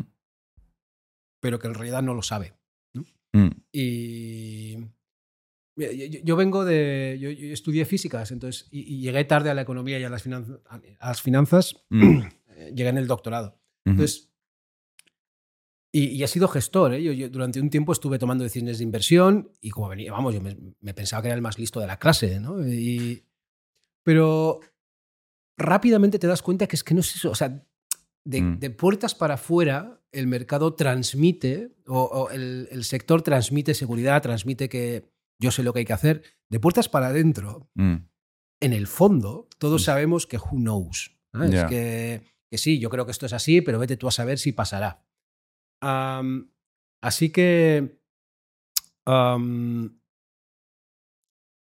es como dices, ¿eh? los, eh, los que ya hemos decidido que lo mejor que puedes hacer es diversificar mucho y pagar poco, pues, pues sí, es, es humildad, es pero es, es, para mí, sobre todo, es racionalidad y es, eh, es coherencia. O sea, yo, yo, estoy extremadamente cómodo y tranquilo eh, contando esto. Mm.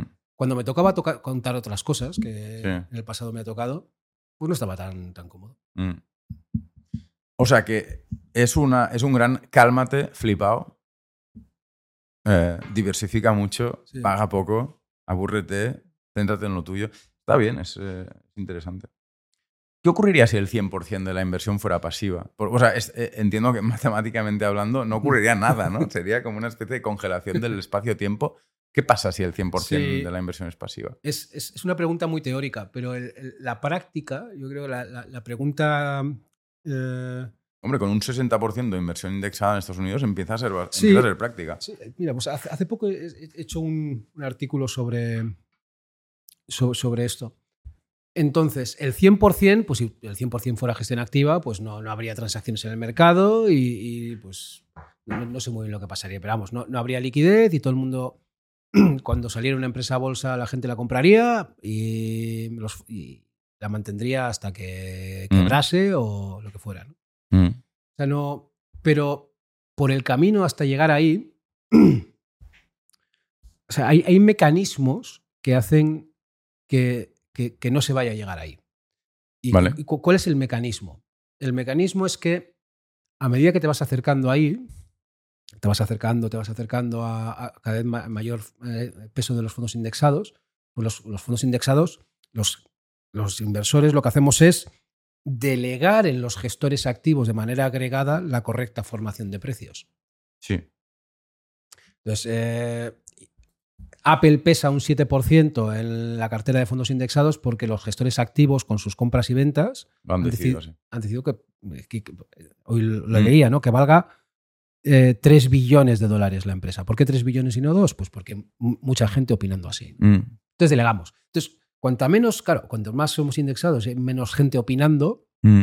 pues ese precio, ese precio del activo, cada vez va a ser menos informado. Va a ser, y en algún momento incluso podría llegar a ser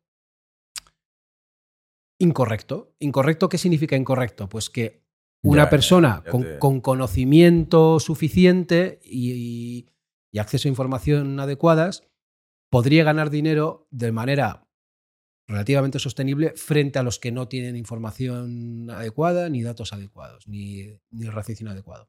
Entonces, pues habría un trasvase de riqueza de los gestores activos menos capaces hacia los gestores activos más capaces y de repente empezaría a haber un conjunto de gestores activos que tendrían una rentabilidad del carajo y de manera natural saldría dinero hacia ellos. O sea, ¿crees que la, la, la, voluntad de enriquecerse o de invertir bien de la gente en general, de los actores financieros, hará, se ocupará de determinar el precio adecuado? Porque si de repente nadie se ocupa de determinar el precio adecuado, pues vendrá uno y lo hará. Sí, sí, y, no es que solamente lo hará, es que es como ese precio que habrá en, en, ese caso extremo, ¿no? que será poco informativo, imagínate que en vez de, un caso muy, muy extremo, pero podría ocurrir que Apple, en vez de valer 3 eh, billones, valiese 300. Sí. Entonces, habría gente que diría, oye, esto no tiene ni pies ni cabeza porque los beneficios son no sé qué, porque tal, porque cual. Y habría gente de gestión activa que igual no se daría cuenta de eso. Entonces, estos comprarían más, estos les venderían.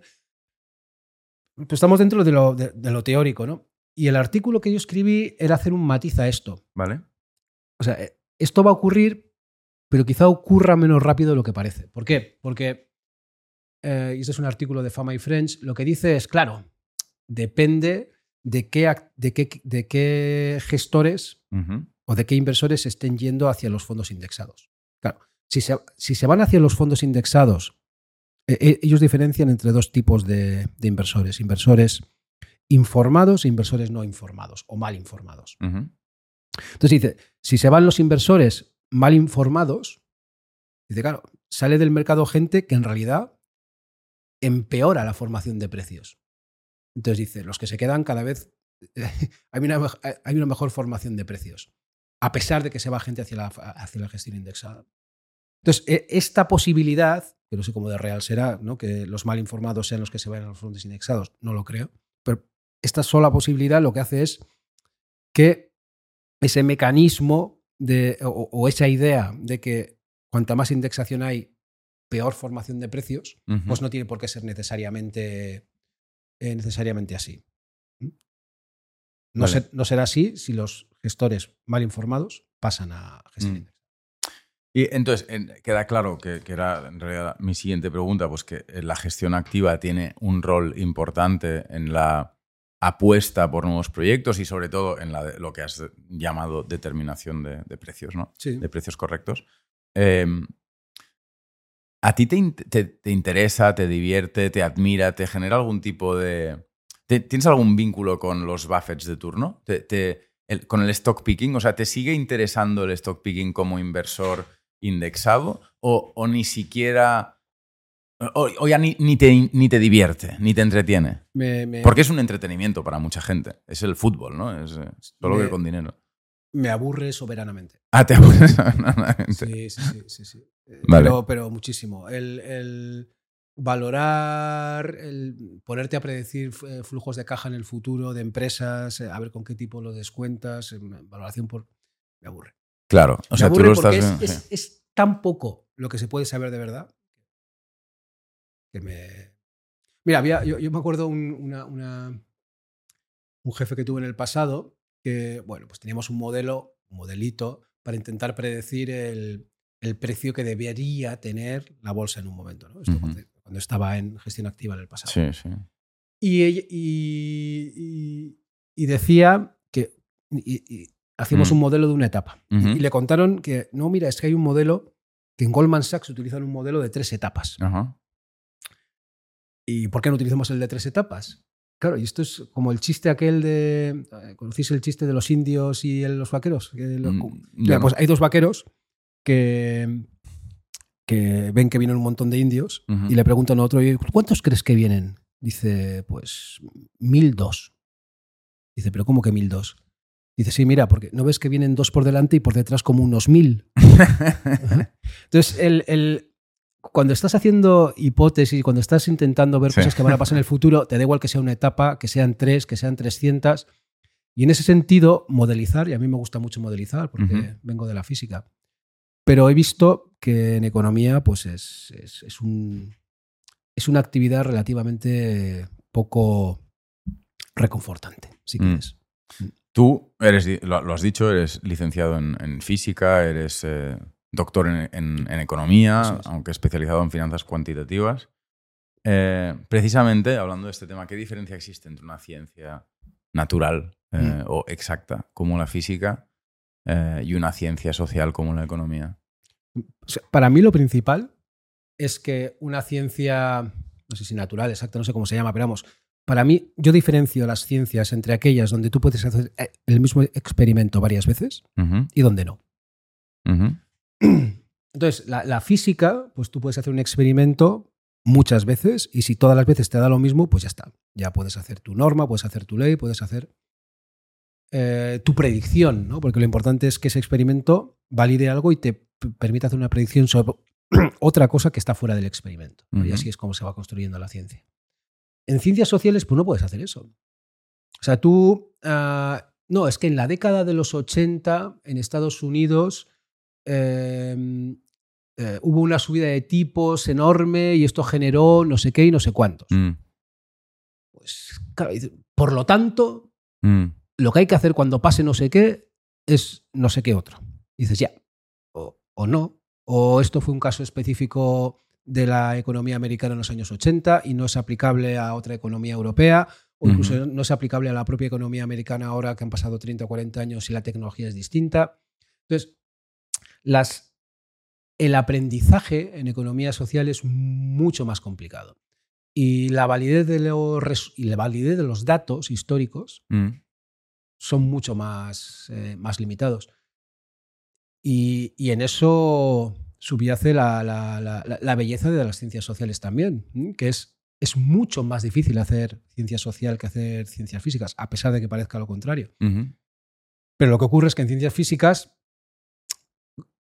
como es, si quieres, más sencillo hacer experimentos, pues puedes llegar a saber cosas mucho más complicadas. Entonces, Mm. claro, llega un momento que lo que estás mirando es el decimal del decimal del decimal y, y acaba siendo una cosa muy compleja. Mm, Muy, muy precisa, ¿no? Más que compleja. precisa, sí, precisa. o sea, es que hay cosas, hay, hay cosas que en física se miden con 17 decimales. Mm, se miden ¿eh? con 17 decimales, ¿no? la, la- la constante del, eh, fina de- del electrón. Bueno, entonces el... Y esto, para mí,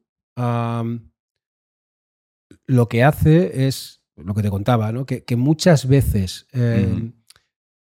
lo que he visto en economía es que se, se utilizan herramientas y técnicas muy complejas para algo que realmente lo que subyace, hay tanta incertidumbre eh, sobre eso que quieres explicar que no merece la pena hacer eh, modelos muy complejos. Aquí hay do- dos preguntas. qui- Quizá, la, la primera, entonces, ¿para, ¿para qué sirve hacer ciencias sociales? ¿Cuál es la función de las ciencias sociales? Bueno, hay ciertas cosas que por lo menos tú puedes, eh, puedes saber el rango de cosas que pueden pasar.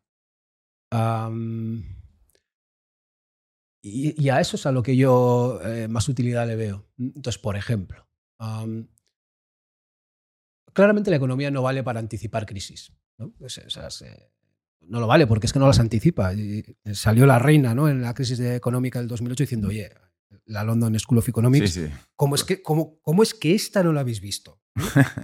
O sea, y, Creo que ninguna recesión, hay, hay un dato ¿no? que dice que ninguna recesión en la historia ha sido pre- predecida, pre- predicha, ¿no? predicha. Bueno, Y entonces, la, pero sí que permite, por lo menos, po- poner el marco intelectual de ciertas cosas que a mí me parece interesante. ¿no? Y, por ejemplo, la, la forma de, de repartir bienes escasos, ¿no? lo, lo que hablábamos al principio de- del podcast. Am, pues solamente el pensar sobre eso me parece interesante. Pues, oye, hay diferentes formas, hay pocas cosas y hay que repartirlas. ¿Cómo hacemos? Pues hay varias. Podemos sortearlas. ujú. Podemos hacer que el que primero llegue se lo lleve.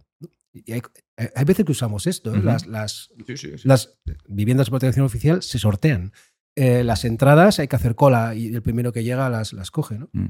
Y hay otros que dicen, no, no, es mejor hacer un sistema, un mercado donde la gente compre y venda. O sea, han salido cosas muy útiles. Los mercados, yo Mm. creo que han surgido en gran parte por, por el estudio de ciencias sociales. Es que quizá, o sea, habría que tener eh, cuidado con no eh, confundir el tipo de hechos Hmm. o de fenómenos que se pueden conocer, por así decir, en eh, una ciencia física y en una ciencia social, ¿no? Eh, y no, no habría que ser tampoco reduccionista, ¿no? Porque es evidente que se puede conocer una constante con muchísimo detalle en, en- en física y que eso no podrá reproducirse en ciencias sociales, pero en cambio hay hechos sociales que son más laxos, pero que son importantes y que quizás sí que se pueden conocer. Por ejemplo, no sé, eh, la influencia de la renta de los padres en la renta futura de los hijos. No es un hecho físico, es un hecho social y quizá falta educación financiera también, pero educación social para que la gente entienda lo que es un hecho social. Un hecho social no es algo eh, perfecto, no es algo preciso, pero sí que es Sí, importante. Es, es algo que ha sido. O sea, es- en en ciencias sociales, yo, como yo lo veo, ¿eh? ¿Mm? es, oye, esto ha sido así. ¿no? Eh, por ejemplo, lo que indicas, ¿no? Y efectivamente, pues las rentas más altas, pues eh, lo que sea. Pero luego, el extrapolar eso a voy a tomar ciertas decisiones basadas en esto que ha pasado, ahí es donde yo digo que hay que tener mucho cuidado. Ah, mucho. ¿no? Porque el. Claro. porque no hay una sistematicidad eh, una precisión como la que pueda existir en, ciencias naturales, ¿no? Sí, pero pasa mucho. O sea, hay, hay, ah, economías que decidieron pegar su divisa al dólar y algunas les fue mal y otras les fue bien. ¿Pero por qué? Pues porque todo es mucho más complejo y hay muchísimos más factores que tener en cuenta. o igual factores que ni siquiera se pueden saber, ¿no? entonces, esa es mi, lo, que te decía al principio del, podcast, ¿no? Que eh, detrás de toda opinión económica fuerte hay, una hay un interés político. Ese es mi. Sí, pero eh, hay un tipo de discurso, mm. eh, pero bueno, igual es mi. No sé, mi opinión, que confunde la imperfección manifiesta de los hechos sociales mm. con la necesidad o la utilidad de los hechos sociales, ¿no? Em, se, podría decir muy deprisa, mira, como no vamos a poder saber las cosas con precisión, de todas maneras es igual, no intentemos saberlas, ¿vale? No intentemos saberlas, estas cosas no interesan. Es verdad que si la renta de los padres eh, es muy alta, pues a lo mejor la de los hijos tal, pero oye, ¿sabes qué? Esto eh, no tiene por qué ser así, no hay un vínculo eh, de determinación o de causalidad exactos, etc, etc. Entonces yo siempre pienso que esta misma gente, esta gente, eh, bueno, suele tener un determinado perfil político, ¿no? Eh, pero siempre pienso en que esta misma gente no se aplica el cuento a los hechos sociales en el ámbito de la empresa.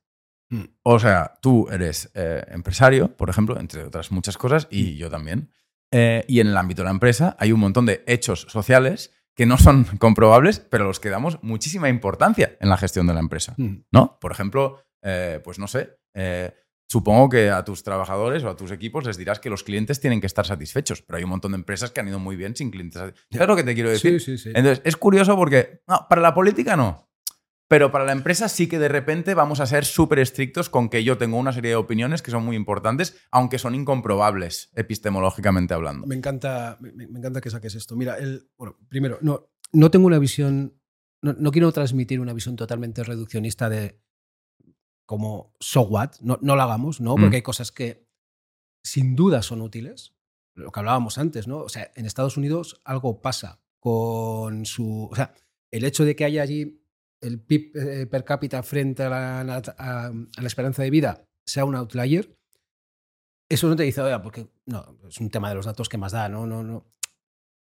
A mí eso sí me, me, me, llevaría a decir, oye, aquí eh, hay que hacer algo, o hay que intentar hacer algo, porque no, algo le pasa para que no sea igual que el resto, ¿no? Por lo menos investigar qué crees que es y intentar hacer, ¿no? Mm. O sea, hay ciertas cosas que sí.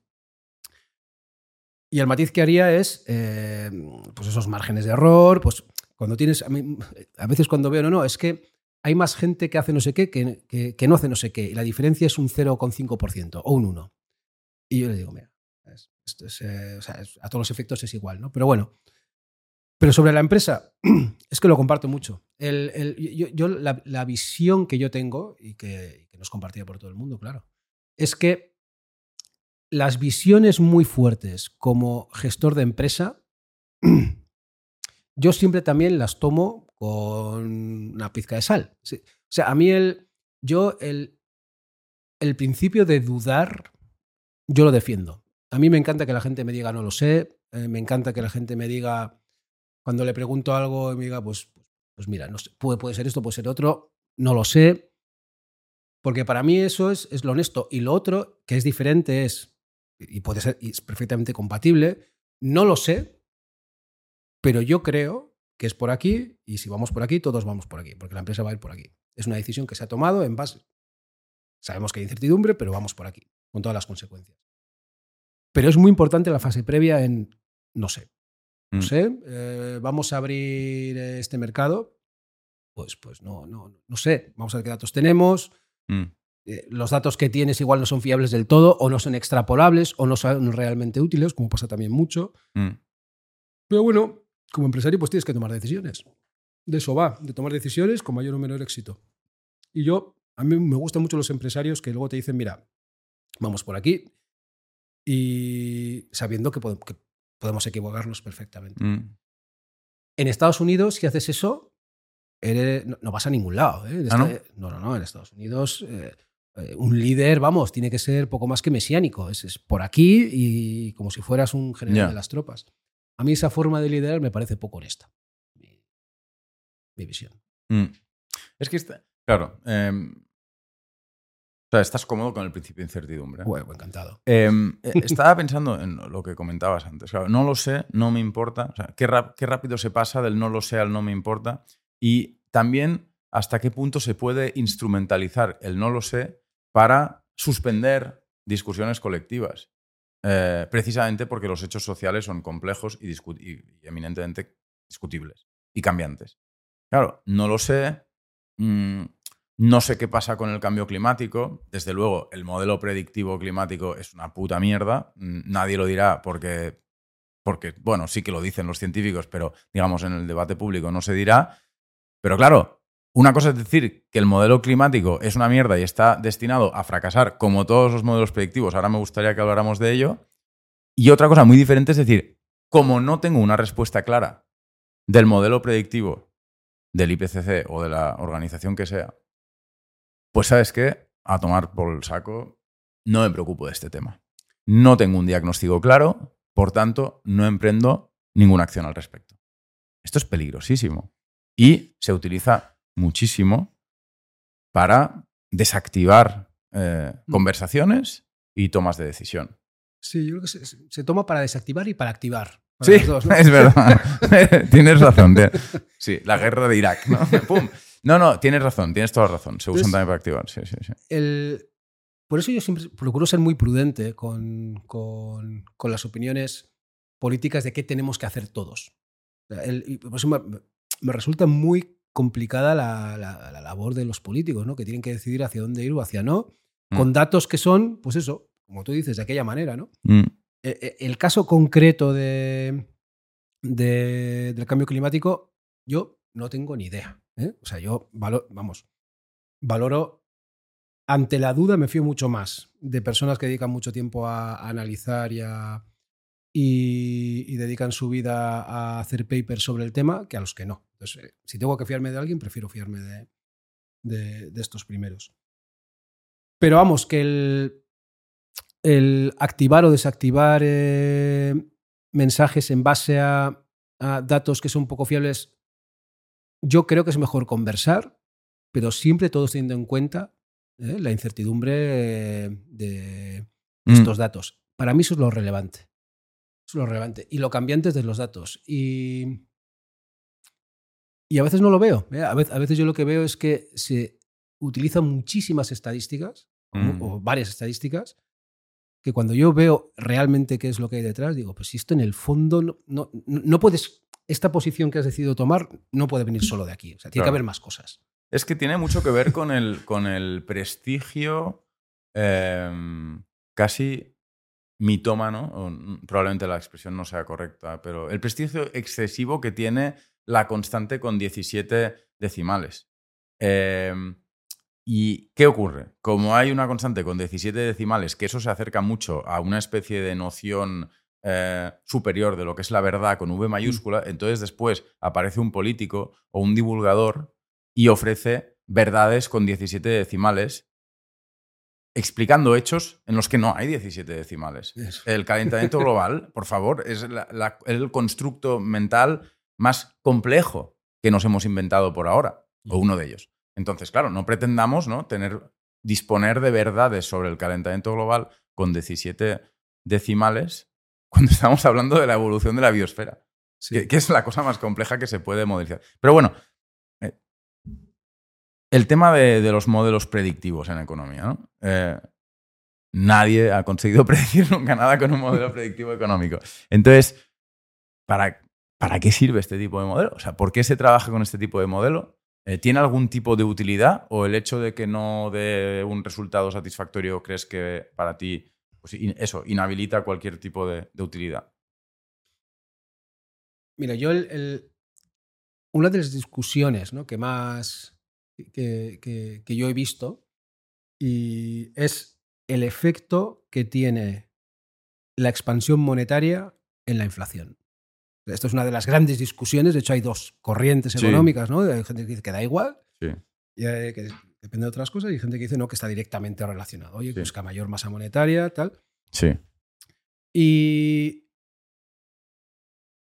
y con el tiempo, yo, a- a mí lo racional, ¿eh? lo que me pide el cuerpo es, oye, pues a más masa monetaria, eso de alguna manera, ¿no? Es- es- yo me imagino en el pasado con, con cuando alguien había, igual había un millón de monedas de oro en circulación, las cogía el rey, de un millón hacia dos millones, él se quedaba una y volvía a haber un millón, pues de alguna manera eso tenía que generar inflación, ¿no? Creo yo. Pero luego, en los años que llevo, que llevo eh, eh, directamente involucrado en mercados financieros, Mm. es que he visto de todo. Y he visto que a veces sí y a veces no. O sea, lo- lo- la expansión monetaria que hemos vivido en la década de los 2010, y, y fíjate lo que hizo la inflación en la- esa década del 2010, dice, no, ha empezado ahora. Bueno, pues vale, eh, a, ver qué pasa en el 2000. O sea, o sea, es, mi experiencia es que claramente no hay una relación directa. Eso seguro. Y fíjate en esto, que es algo, si se ha hablado sobre ello, ¿no? Sí, sí, sí, por supuesto. Así que Entonces, ¿para, para, para qué sirve? ¿Para qué Buscar, sirve? buscar, pensar. Porque es evidente que sirve. O sea, el, el tema, el- ese es lo paradójico. Es evidente que sirve pensar en la relación entre expansión o contracción monetaria e inflación, evolución de los precios. Eh, eh, Claro que tiene que servir para tomar decisiones tanto regulatorias como individuales. Evidentemente. Aún y así, no, no damos con resultados definitivos. Entonces, ¿cómo, cómo gest- no, no sé si estarás de acuerdo conmigo, pero claro que sirve y al mismo tiempo, sí. hostia, pues no, no acabo de dar con la solución adecuada. Entonces, ¿cómo...? Es que tiene que ser un gris. Entonces, a mí, el, el- por eso te he dicho, cuando alguien me viene y sin ningún tipo de dudas me dice, no, no, es que está clarísimo que esto, que, que- que la expansión monetaria genera, ¿eh? además automáticamente o como sea, inflación, pues, pues yo diré, detrás hay una opinión política. Mm, Eso es lo que... y- pero, pero- pero ese es el mundo, o sea, a mí, eh, cuando empecé en el mundo de la economía, a mí me fascinaba el concepto de dinero De dinero. el, el dinero, ¿no? Y, y- y sobre eso he leído un poco más, he leído la historia del dinero, porque el hecho de, de que se le asigne valor a algo que realmente lo tiene co- con medio de intercambio ah, y que todas las diferentes tipos de, de- de dinero que ha habido en el pasado, ¿no? que pues a veces eran unas piedras, en, en- en una cultura eran unas piedras enormes, pero que ni siquiera tenías que tenerlas porque no se podía mover, simplemente la gente sabía que esa era tuya. Entonces luego ah, la cambiaba, diciendo ya no es mía, ahora es de no sé quién. ¿no? Y es que es un tema muy social. O sea, ¿por qué la gente le asigna valor al oro? A mí me explota la cabeza. El, el- el hecho de que. Yo no, no te lo sé decir. Sí, no, pero el, el- hecho de que eh, la gente se dedique a eh, escarbar oro y a meterlo luego en otras cuevas, que las ponen guardas y tal para guardar el oro, Mm, tú me dirás económicamente eso que... Pero el hecho es que está ahí. O sea, perfectamente puede ocurrir que entre todos decidamos que eso tiene valor y es algo que hay que guardar y cuando me lo des, pues yo le voy a asignar un valor más o menos alto, pero le voy a dar un valor. mm. A mí me, me, me, me sigue sorprendiendo ese tipo de cosas, pero es que las ciencias sociales son así. Entonces, am, volviendo a tu pregunta sobre el- la utilidad de las predicciones como tal. Bueno, en bolsa ya, ya te he dado mi opinión. Es, eh, Sí, ha quedado O sea, claro. eh, hay mm, ninguna utilidad. Predicciones económicas. Es que también el uso que se hace es político. Fíjate, Mm. ¿no? O sea, es eh, el, el Banco Central eh, predice una- un crecimiento de España de no sé qué. eh, y luego ya pues sale uno y se mete con el. Oye, fíjate qué poco ha predicho. Pero lo dices como algo positivo o negativo o neutral el hecho de que sea político. Porque política es un Mm. rollo, pero hay que hacerlo. Sí, no, no, sí, es totalmente neutral, pero es, es lo que es. es, es, eh, Tendremos que gestion- gestionarnos Claro, colectivamente. Pero es, pero es eso. O sea, el- el- much- muchas predicciones que se hacen de nuevo, hay detrás un componente político. O sea, en, en una predicción de que es, eh, yo qué sé, que Alemania va a crecer un... Si alguien dice que Alemania va a crecer un 6% y otro dice que va a crecer un 1%, mm. Hay intereses, hay ¿No? un... Sí, Mm. Te propongo terminar con una serie de Mm. preguntas de cultura y educación financiera. Em, son muy naives, ¿vale? Pero bueno. Estupendo. ¿Te parece em, importante o justo o conveniente o lo que tú quieras para el funcionamiento del sistema en su, con- en su conjunto, para nuestro bienestar, que existan fortunas tan importantes como, como hay hoy en día? Si es necesario, no, necesario no es. Creo, mi opinión. Si además la pregunta es, ¿por tanto deben tener menos? Te diría, pues tampoco. ¿Mm? O sea, es- No es necesario, pero el que ha llegado ahí ha sido por una serie de circunstancias que, Mm, que necesariamente han hecho un mundo mejor. O sea, yo, yo el, el, a- ahí, o sea, el, el que se hace inmensamente rico con una empresa que ha generado es porque esa empresa ha hecho, ha- está ofreciendo servicios y productos a muchísima gente mm, que son demandados. Por lo tanto, como sociedad, sí. la em- esa empresa ha aportado a la sociedad y, y, por tanto la sociedad está retribuyendo, está retribuyendo eso y el accionista pues se lleva su parte. Mm. Así que No es necesario, pero tampoco debería ser de otra manera. no. Entonces tú, por ejemplo, eh, tienes un hijo Mm. y monta una empresa y se enriquece muchísimo. Y tienes otro hijo que, bueno, que, que no. Y que a lo mejor hasta no es el más listo de la clase. Y no le va muy bien. Eh, como padre, eh, ¿te apetecería que hubiera algún tipo de ¿Mecanismo eh, de reparto? mecanismo de reparto? Sin duda. ¿O, o no? O, sí, sí, sí. o que se joda. No, no, el. el- No, no haber fumado tantos porros, ¿no? no, no, no. Es, me- eh, a ver, igual estoy dando la sensación equ- equivocada. Es, debe haber mecanismos de reparto, sin duda. Para mí la pregunta Sí, no, y, interesante es. y me preguntas, es, eh, extraordinario. O sea, estoy haciendo de abogado del Sí, diablo, sí, ¿eh? sí. Entiendo que no estás diciendo esto y. No. O sea, la- la- para mí la pregunta interesante es si, si hay que repartir más o menos de lo que ya hay. ¿no? Esa, esa para mí es la, la relevante. ¿no? Yo, yo creo que ya se reparte bastante lo que hay. En Europa, por ejemplo. Ujú. Y aún así hay gente con miles de millones de, Y ahora, de sí. dólares y de euros. Y los niveles de desigualdad. Es curioso esto, porque los niveles de impuestos no están especialmente bajos, en Mm. históricamente hablando, pero en cambio los niveles de desigualdad solo son comparables con los niveles de desigualdad que en los últimos, o sea, desde que hay series estadísticas agregadas, solo son comparables con lo que ocurrió en los años 10, 20, por la Belle Époque. Me voy a meter en un jardín. Es- eh, Para mí la desigualdad eh, no es una variable a, a optimizar.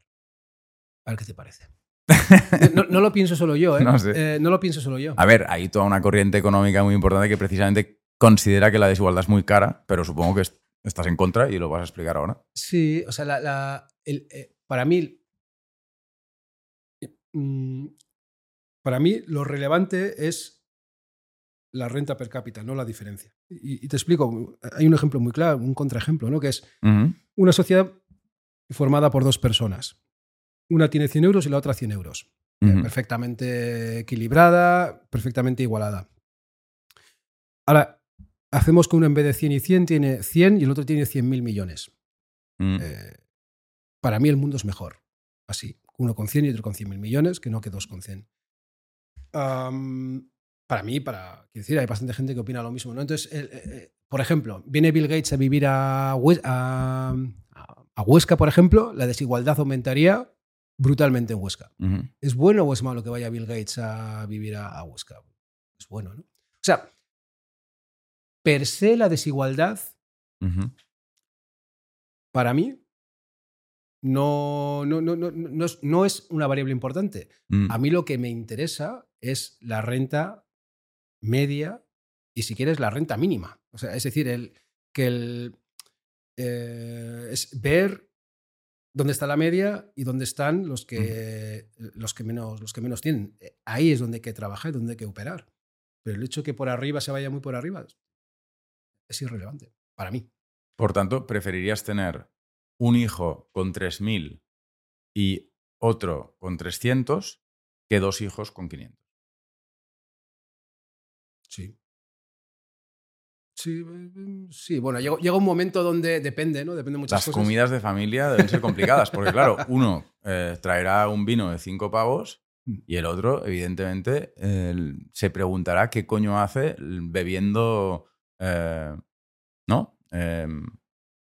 Veneno, eh, su hermano, y preguntarle por qué no compra un Chateau Latour, eh, que está Sí. mucho más bueno. Yo- yo- No, bueno, en todo caso te entiendo y, y como hay ah, en este caso dos interlocutores en una conversación y yo estoy adoptando el punto de vista Mm. contrario, pues tú eh, forzosamente también estás como, ¿no? O sea, quedas como el que defiende esto, pero Sí, entiendo que también debes empatizar con, o no, Sí, con sí. posiciones diferentes que quizás empatizan más con que, bueno, que sí que tiene importancia la desigualdad porque vivimos en sociedad, somos animales sociales y tiene un impacto lo que ocurre a nuestro alrededor, bla, Sí, sí. bla, bla, bla. Eh, Psicológico, hay- concreto. Hay, hay mucho, también hay mucho escrito ahí, ¿no? Que es eh, que es más infeliz el que tiene 100 teniendo el vecino sí, 200 que recordéis ese ejemplo, ¿no? Que depende que de- tu Oh. coche, estás contento con tu coche no en función del coche que sea, ¿no? sino en función Claro. del coche que tenga el vecino.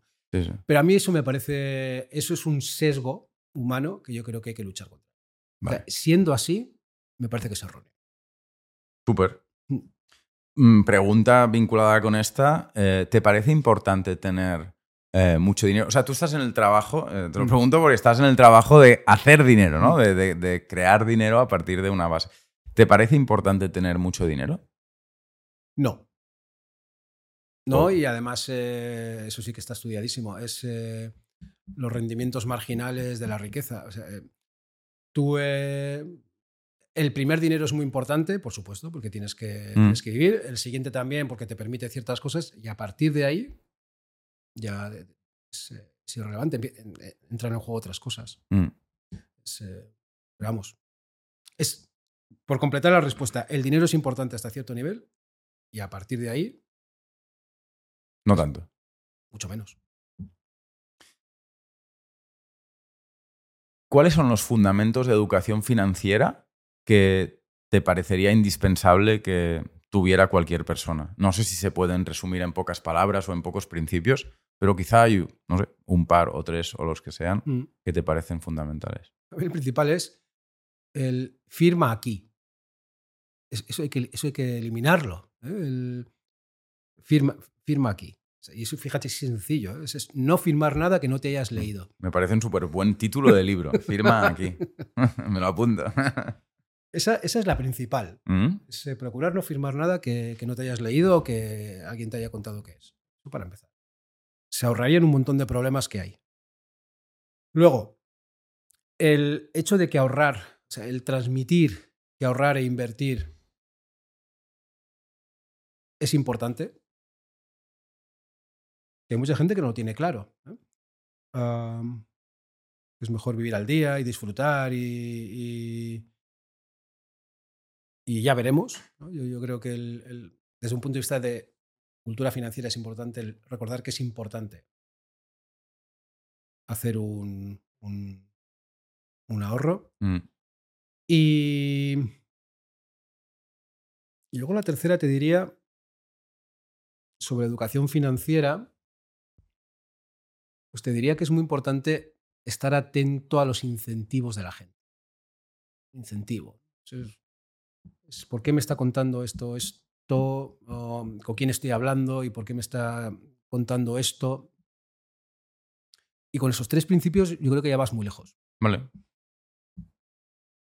Cuando hablo con gente muy eh, inteligente eh, y, exitosa que trabaja en el ámbito de la, inversión y de las finanzas, y, y, tu punto de vista creo que no es especialmente eh, representativo de lo que voy a decir, me sorprende muchas veces la, visión o la opinión que esta gente tiene de, lo público y de lo colectivo. En, además, en ámbitos muy diferentes, ¿no? O sea, puede ser el gobierno eh, y la política en sentido amplio, eh, los impuestos, pero también la democracia, los servicios públicos, los derechos sociales o laborales, la regulación. Suelen tener una visión o una opinión negativa eh, muy centrada en la ineficiencia o los escollos o los defectos o los problemas que plantean todas estas construcciones ¿no? que, Mm. que caracterizan nuestras sociedades. que supongo que también tienen algunas cosas buenas. Entonces, ¿qué, cómo piensas tú lo, público y lo colectivo desde un trabajo y, desde un sector económico eh, cuya racionalidad está muy centrada en lo privado, en, la racionalidad individual, mm. en el cálculo egoísta en el mejor sentido de la expresión, y para el cual generalmente la, regulación supone una traba. Espero haberlo dicho. Sí, sí, sí, sí, no, entiendo perfectamente lo que dices y, comparto un poco ese análisis. Yo el,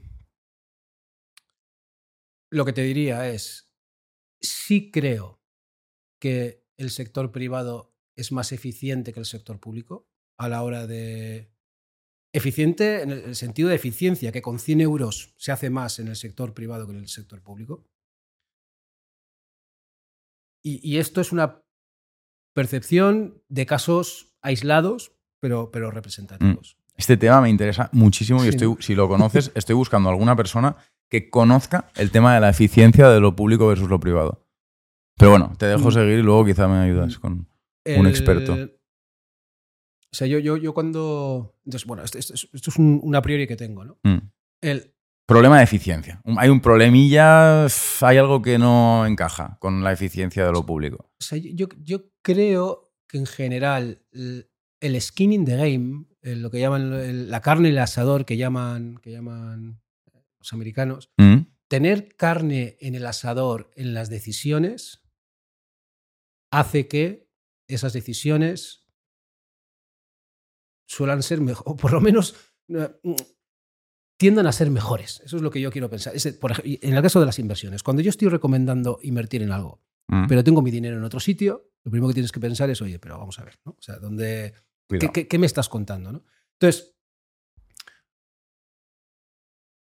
y, eso sí se ve, ¿no? Cuando estás eh, invirtiendo dinero tuyo o dinero de otros, pues eh, yo, creo que la toma de decisión se hace de otra manera. ahora bien, eh, hay que hacer cosas en común, porque es así, porque en una sociedad hay que, hay que financiar cosas en común. Y eso pues no queda otra que haya una serie de personas que tomen decisiones de manera representativa por todos. Mm. Y y pues es muy difícil. Y sobre todo es muy difícil hacerlo al gusto de todos. Eso seguro.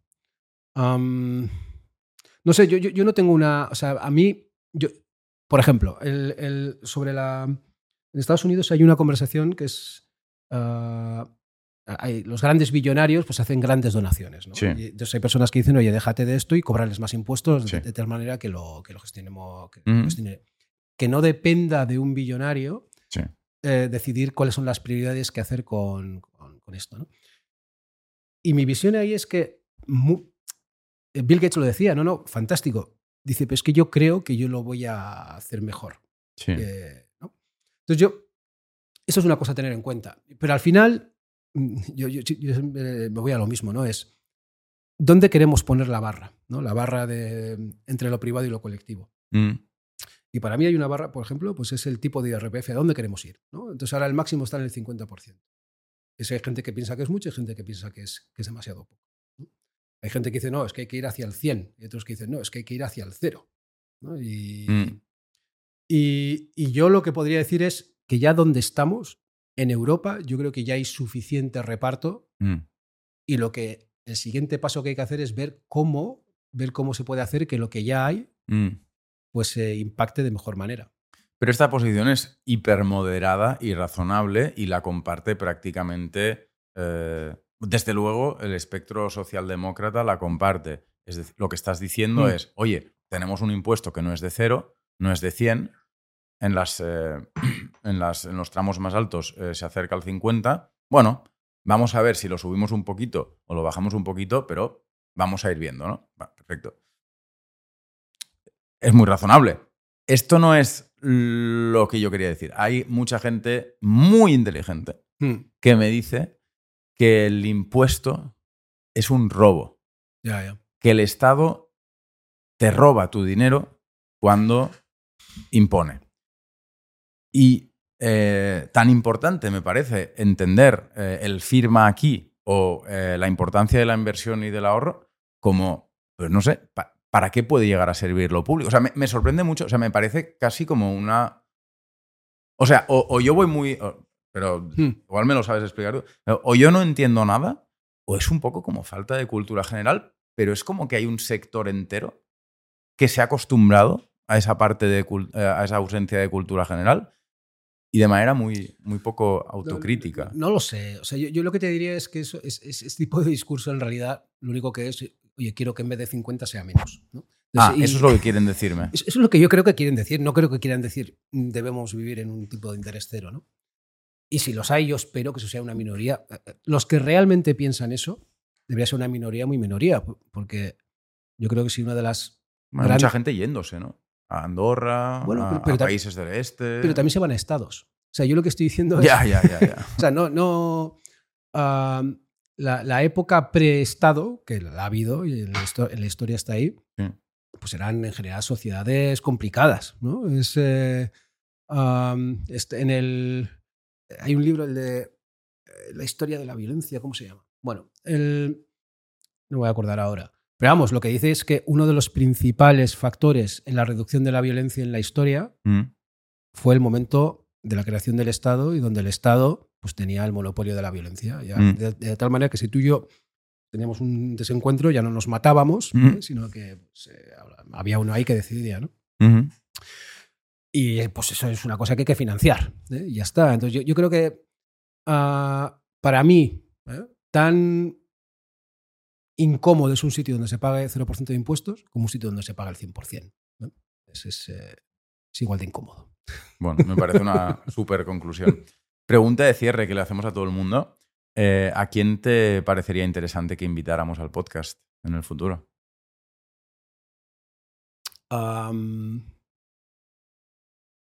Vale, Yo- vale. Sí, sí. Mira, pues eh, uno de los asesores, tenemos un comité asesor en Indexa y a mí una persona que me parece súper interesante, eh, todos los miembros son, ¿no? pero bueno, como tengo que decir uno, pues eh, es eh, Manuel Conte. Manuel Conte. Manuel Conte no fue Fue presidente de, De- de la CNMV, de la CNV, sí. fue vicepresidente del Banco Mundial Mm, y es un libre pensador. mm, de verdad. de- Tiene pensamiento propio. y se lo dice a quien toque. Pues me quedo con esta recomendación y sobre todo te agradezco muchísimo que hayas venido, ha sido un placer Igualmente. y espero que hayas estado a gusto a pesar de mis preguntas tendenciosas. Un placer de verdad. Muchísimas gracias.